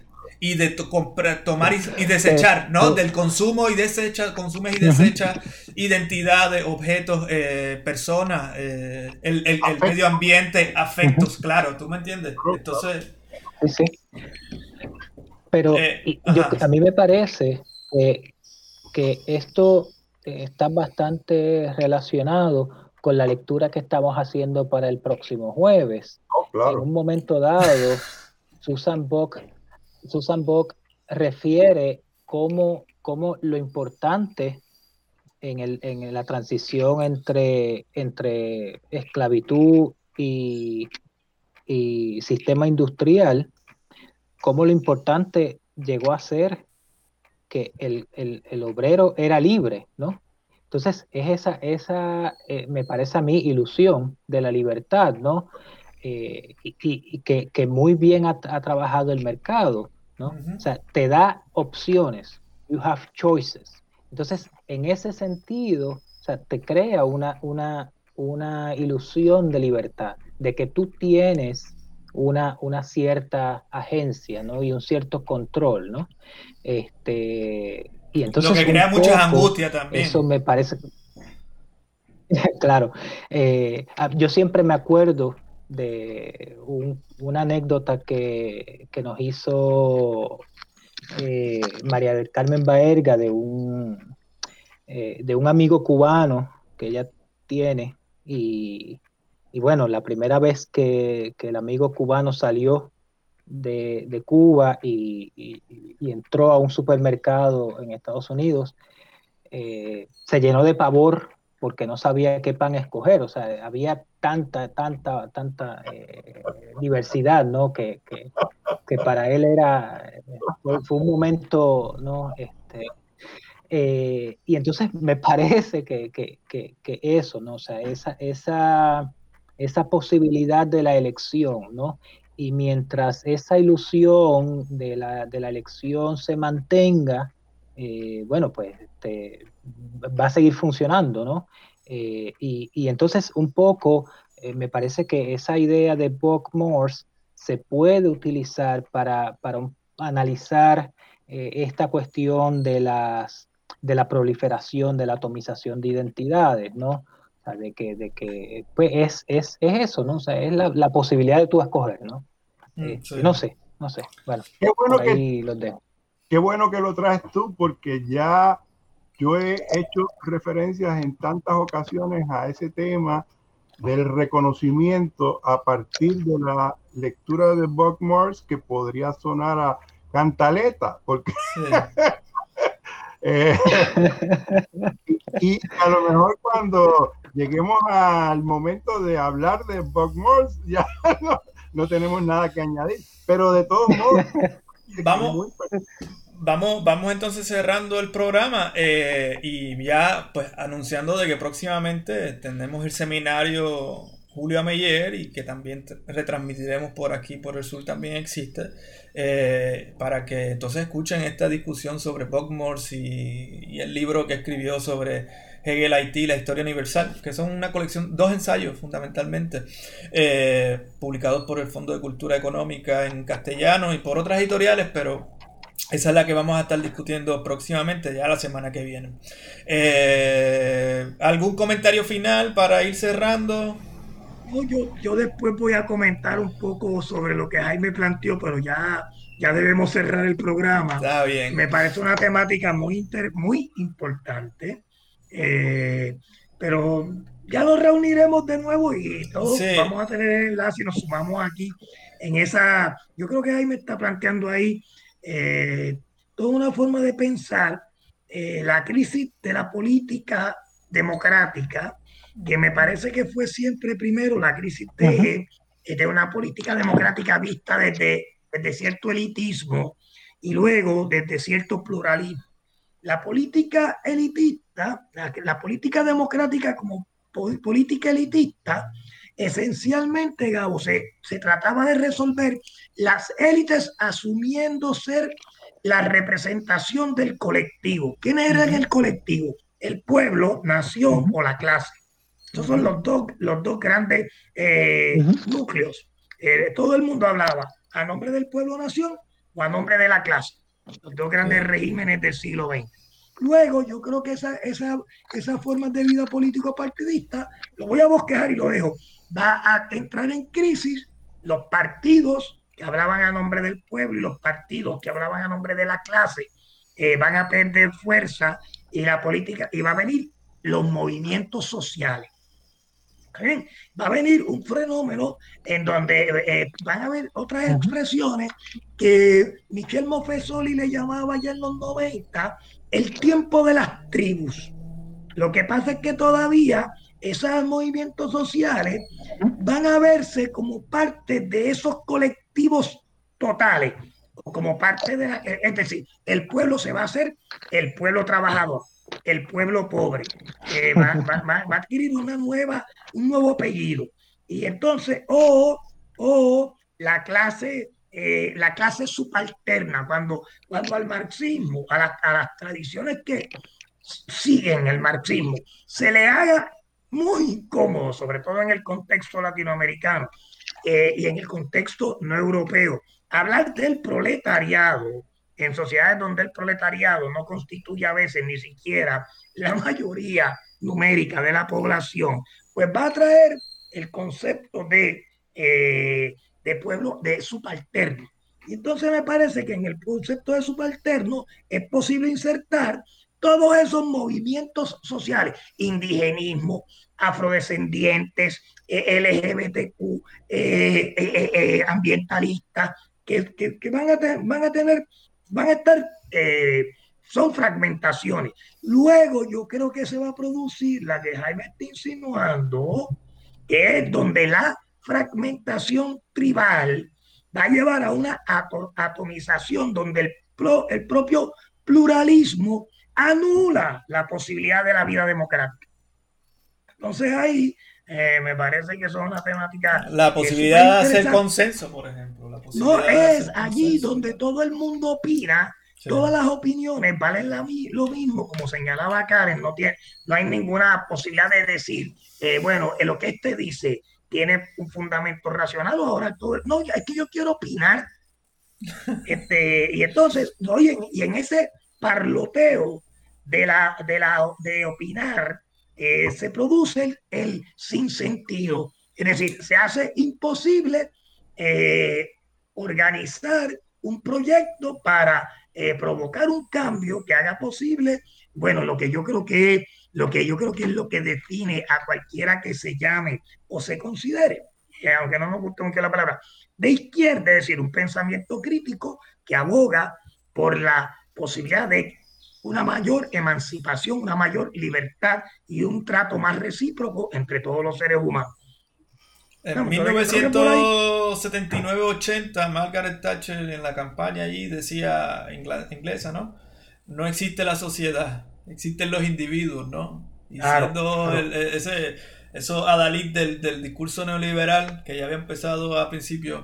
Lo que pasa es que a mí me parece que hay una dimensión adicional a las que ha estado comentando Quito, que tienen que ver, que tiene que ver esa otra dimensión, no con que simplemente yo emita mi opinión, es que yo me voy a convertir en una especie de verdugo de aquellos que opinan de manera diferente a mí. Ya no se trata simplemente de indiferencia, no es que nos todos hablamos y nadie se escucha. Es que, eh, eh, eh, es que yo creo que un poco el cuento que discutimos de tu amigo, ¿cómo se llama? Pablo. Ah, no, Juan Manuel Zurita. Juan Manuel. Juan Manuel, claro.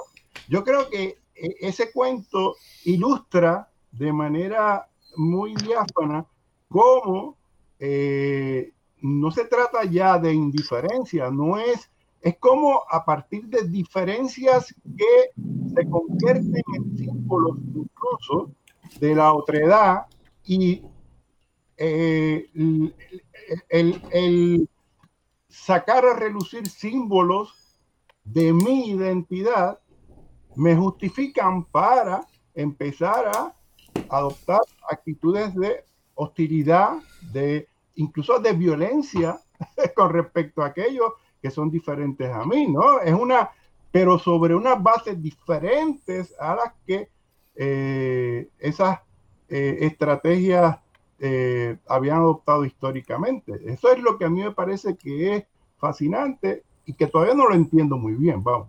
Eh, eh, ya, no, ya no hay la censura del Estado, ahora son, todo el mundo se censura, todo el mundo habla y todo el mundo se censura y no, la, Inquisición está en donde quiera y son tantos grupos. Eh, el, bar, el, cuento que hace referencia a Jaime se llama El bar de los misántropos de Juan Manuel Zurita.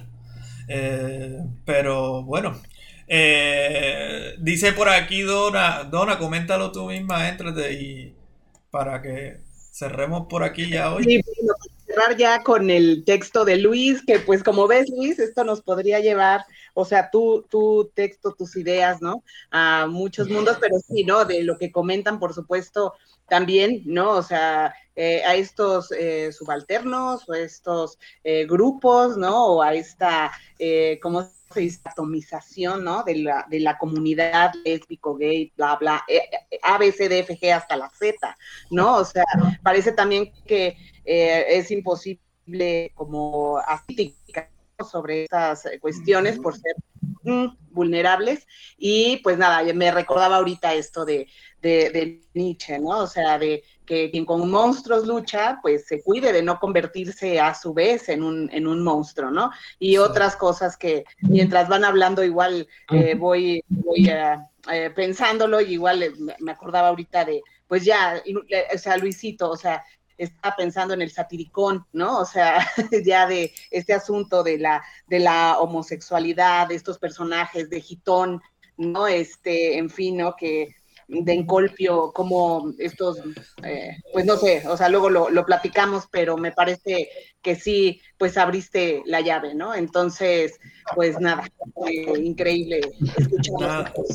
Eh, agradecemos a todos los que han participado, Jaime, José, Tony, gracias un millón por estar con nosotros, Dona y especialmente, pues obvio, a Luis Alberto Gómez, que es el compañero que envió este trabajo, que ha sido muy apreciado por todos nosotros. También nos saca, por lo menos a mí, muchísimo de mi área de confort, como eh, bien decías tú, eh, y que eh, nos alegra muchísimo poder haber compartido este tiempo contigo. Así que te agradecemos nuevamente y voy a cerrar el programa y comentamos unas últimas cositas aquí. Así que nos despedimos un placer a todos los que nos sintonizan y ya nos encontramos por aquí más adelante para seguir hablando y conversando. Eh, porque como ya saben, nosotros ponnos el tema y dos horas sin problema, ¿ok? Así que venga, un abrazo y hasta la próxima ocasión.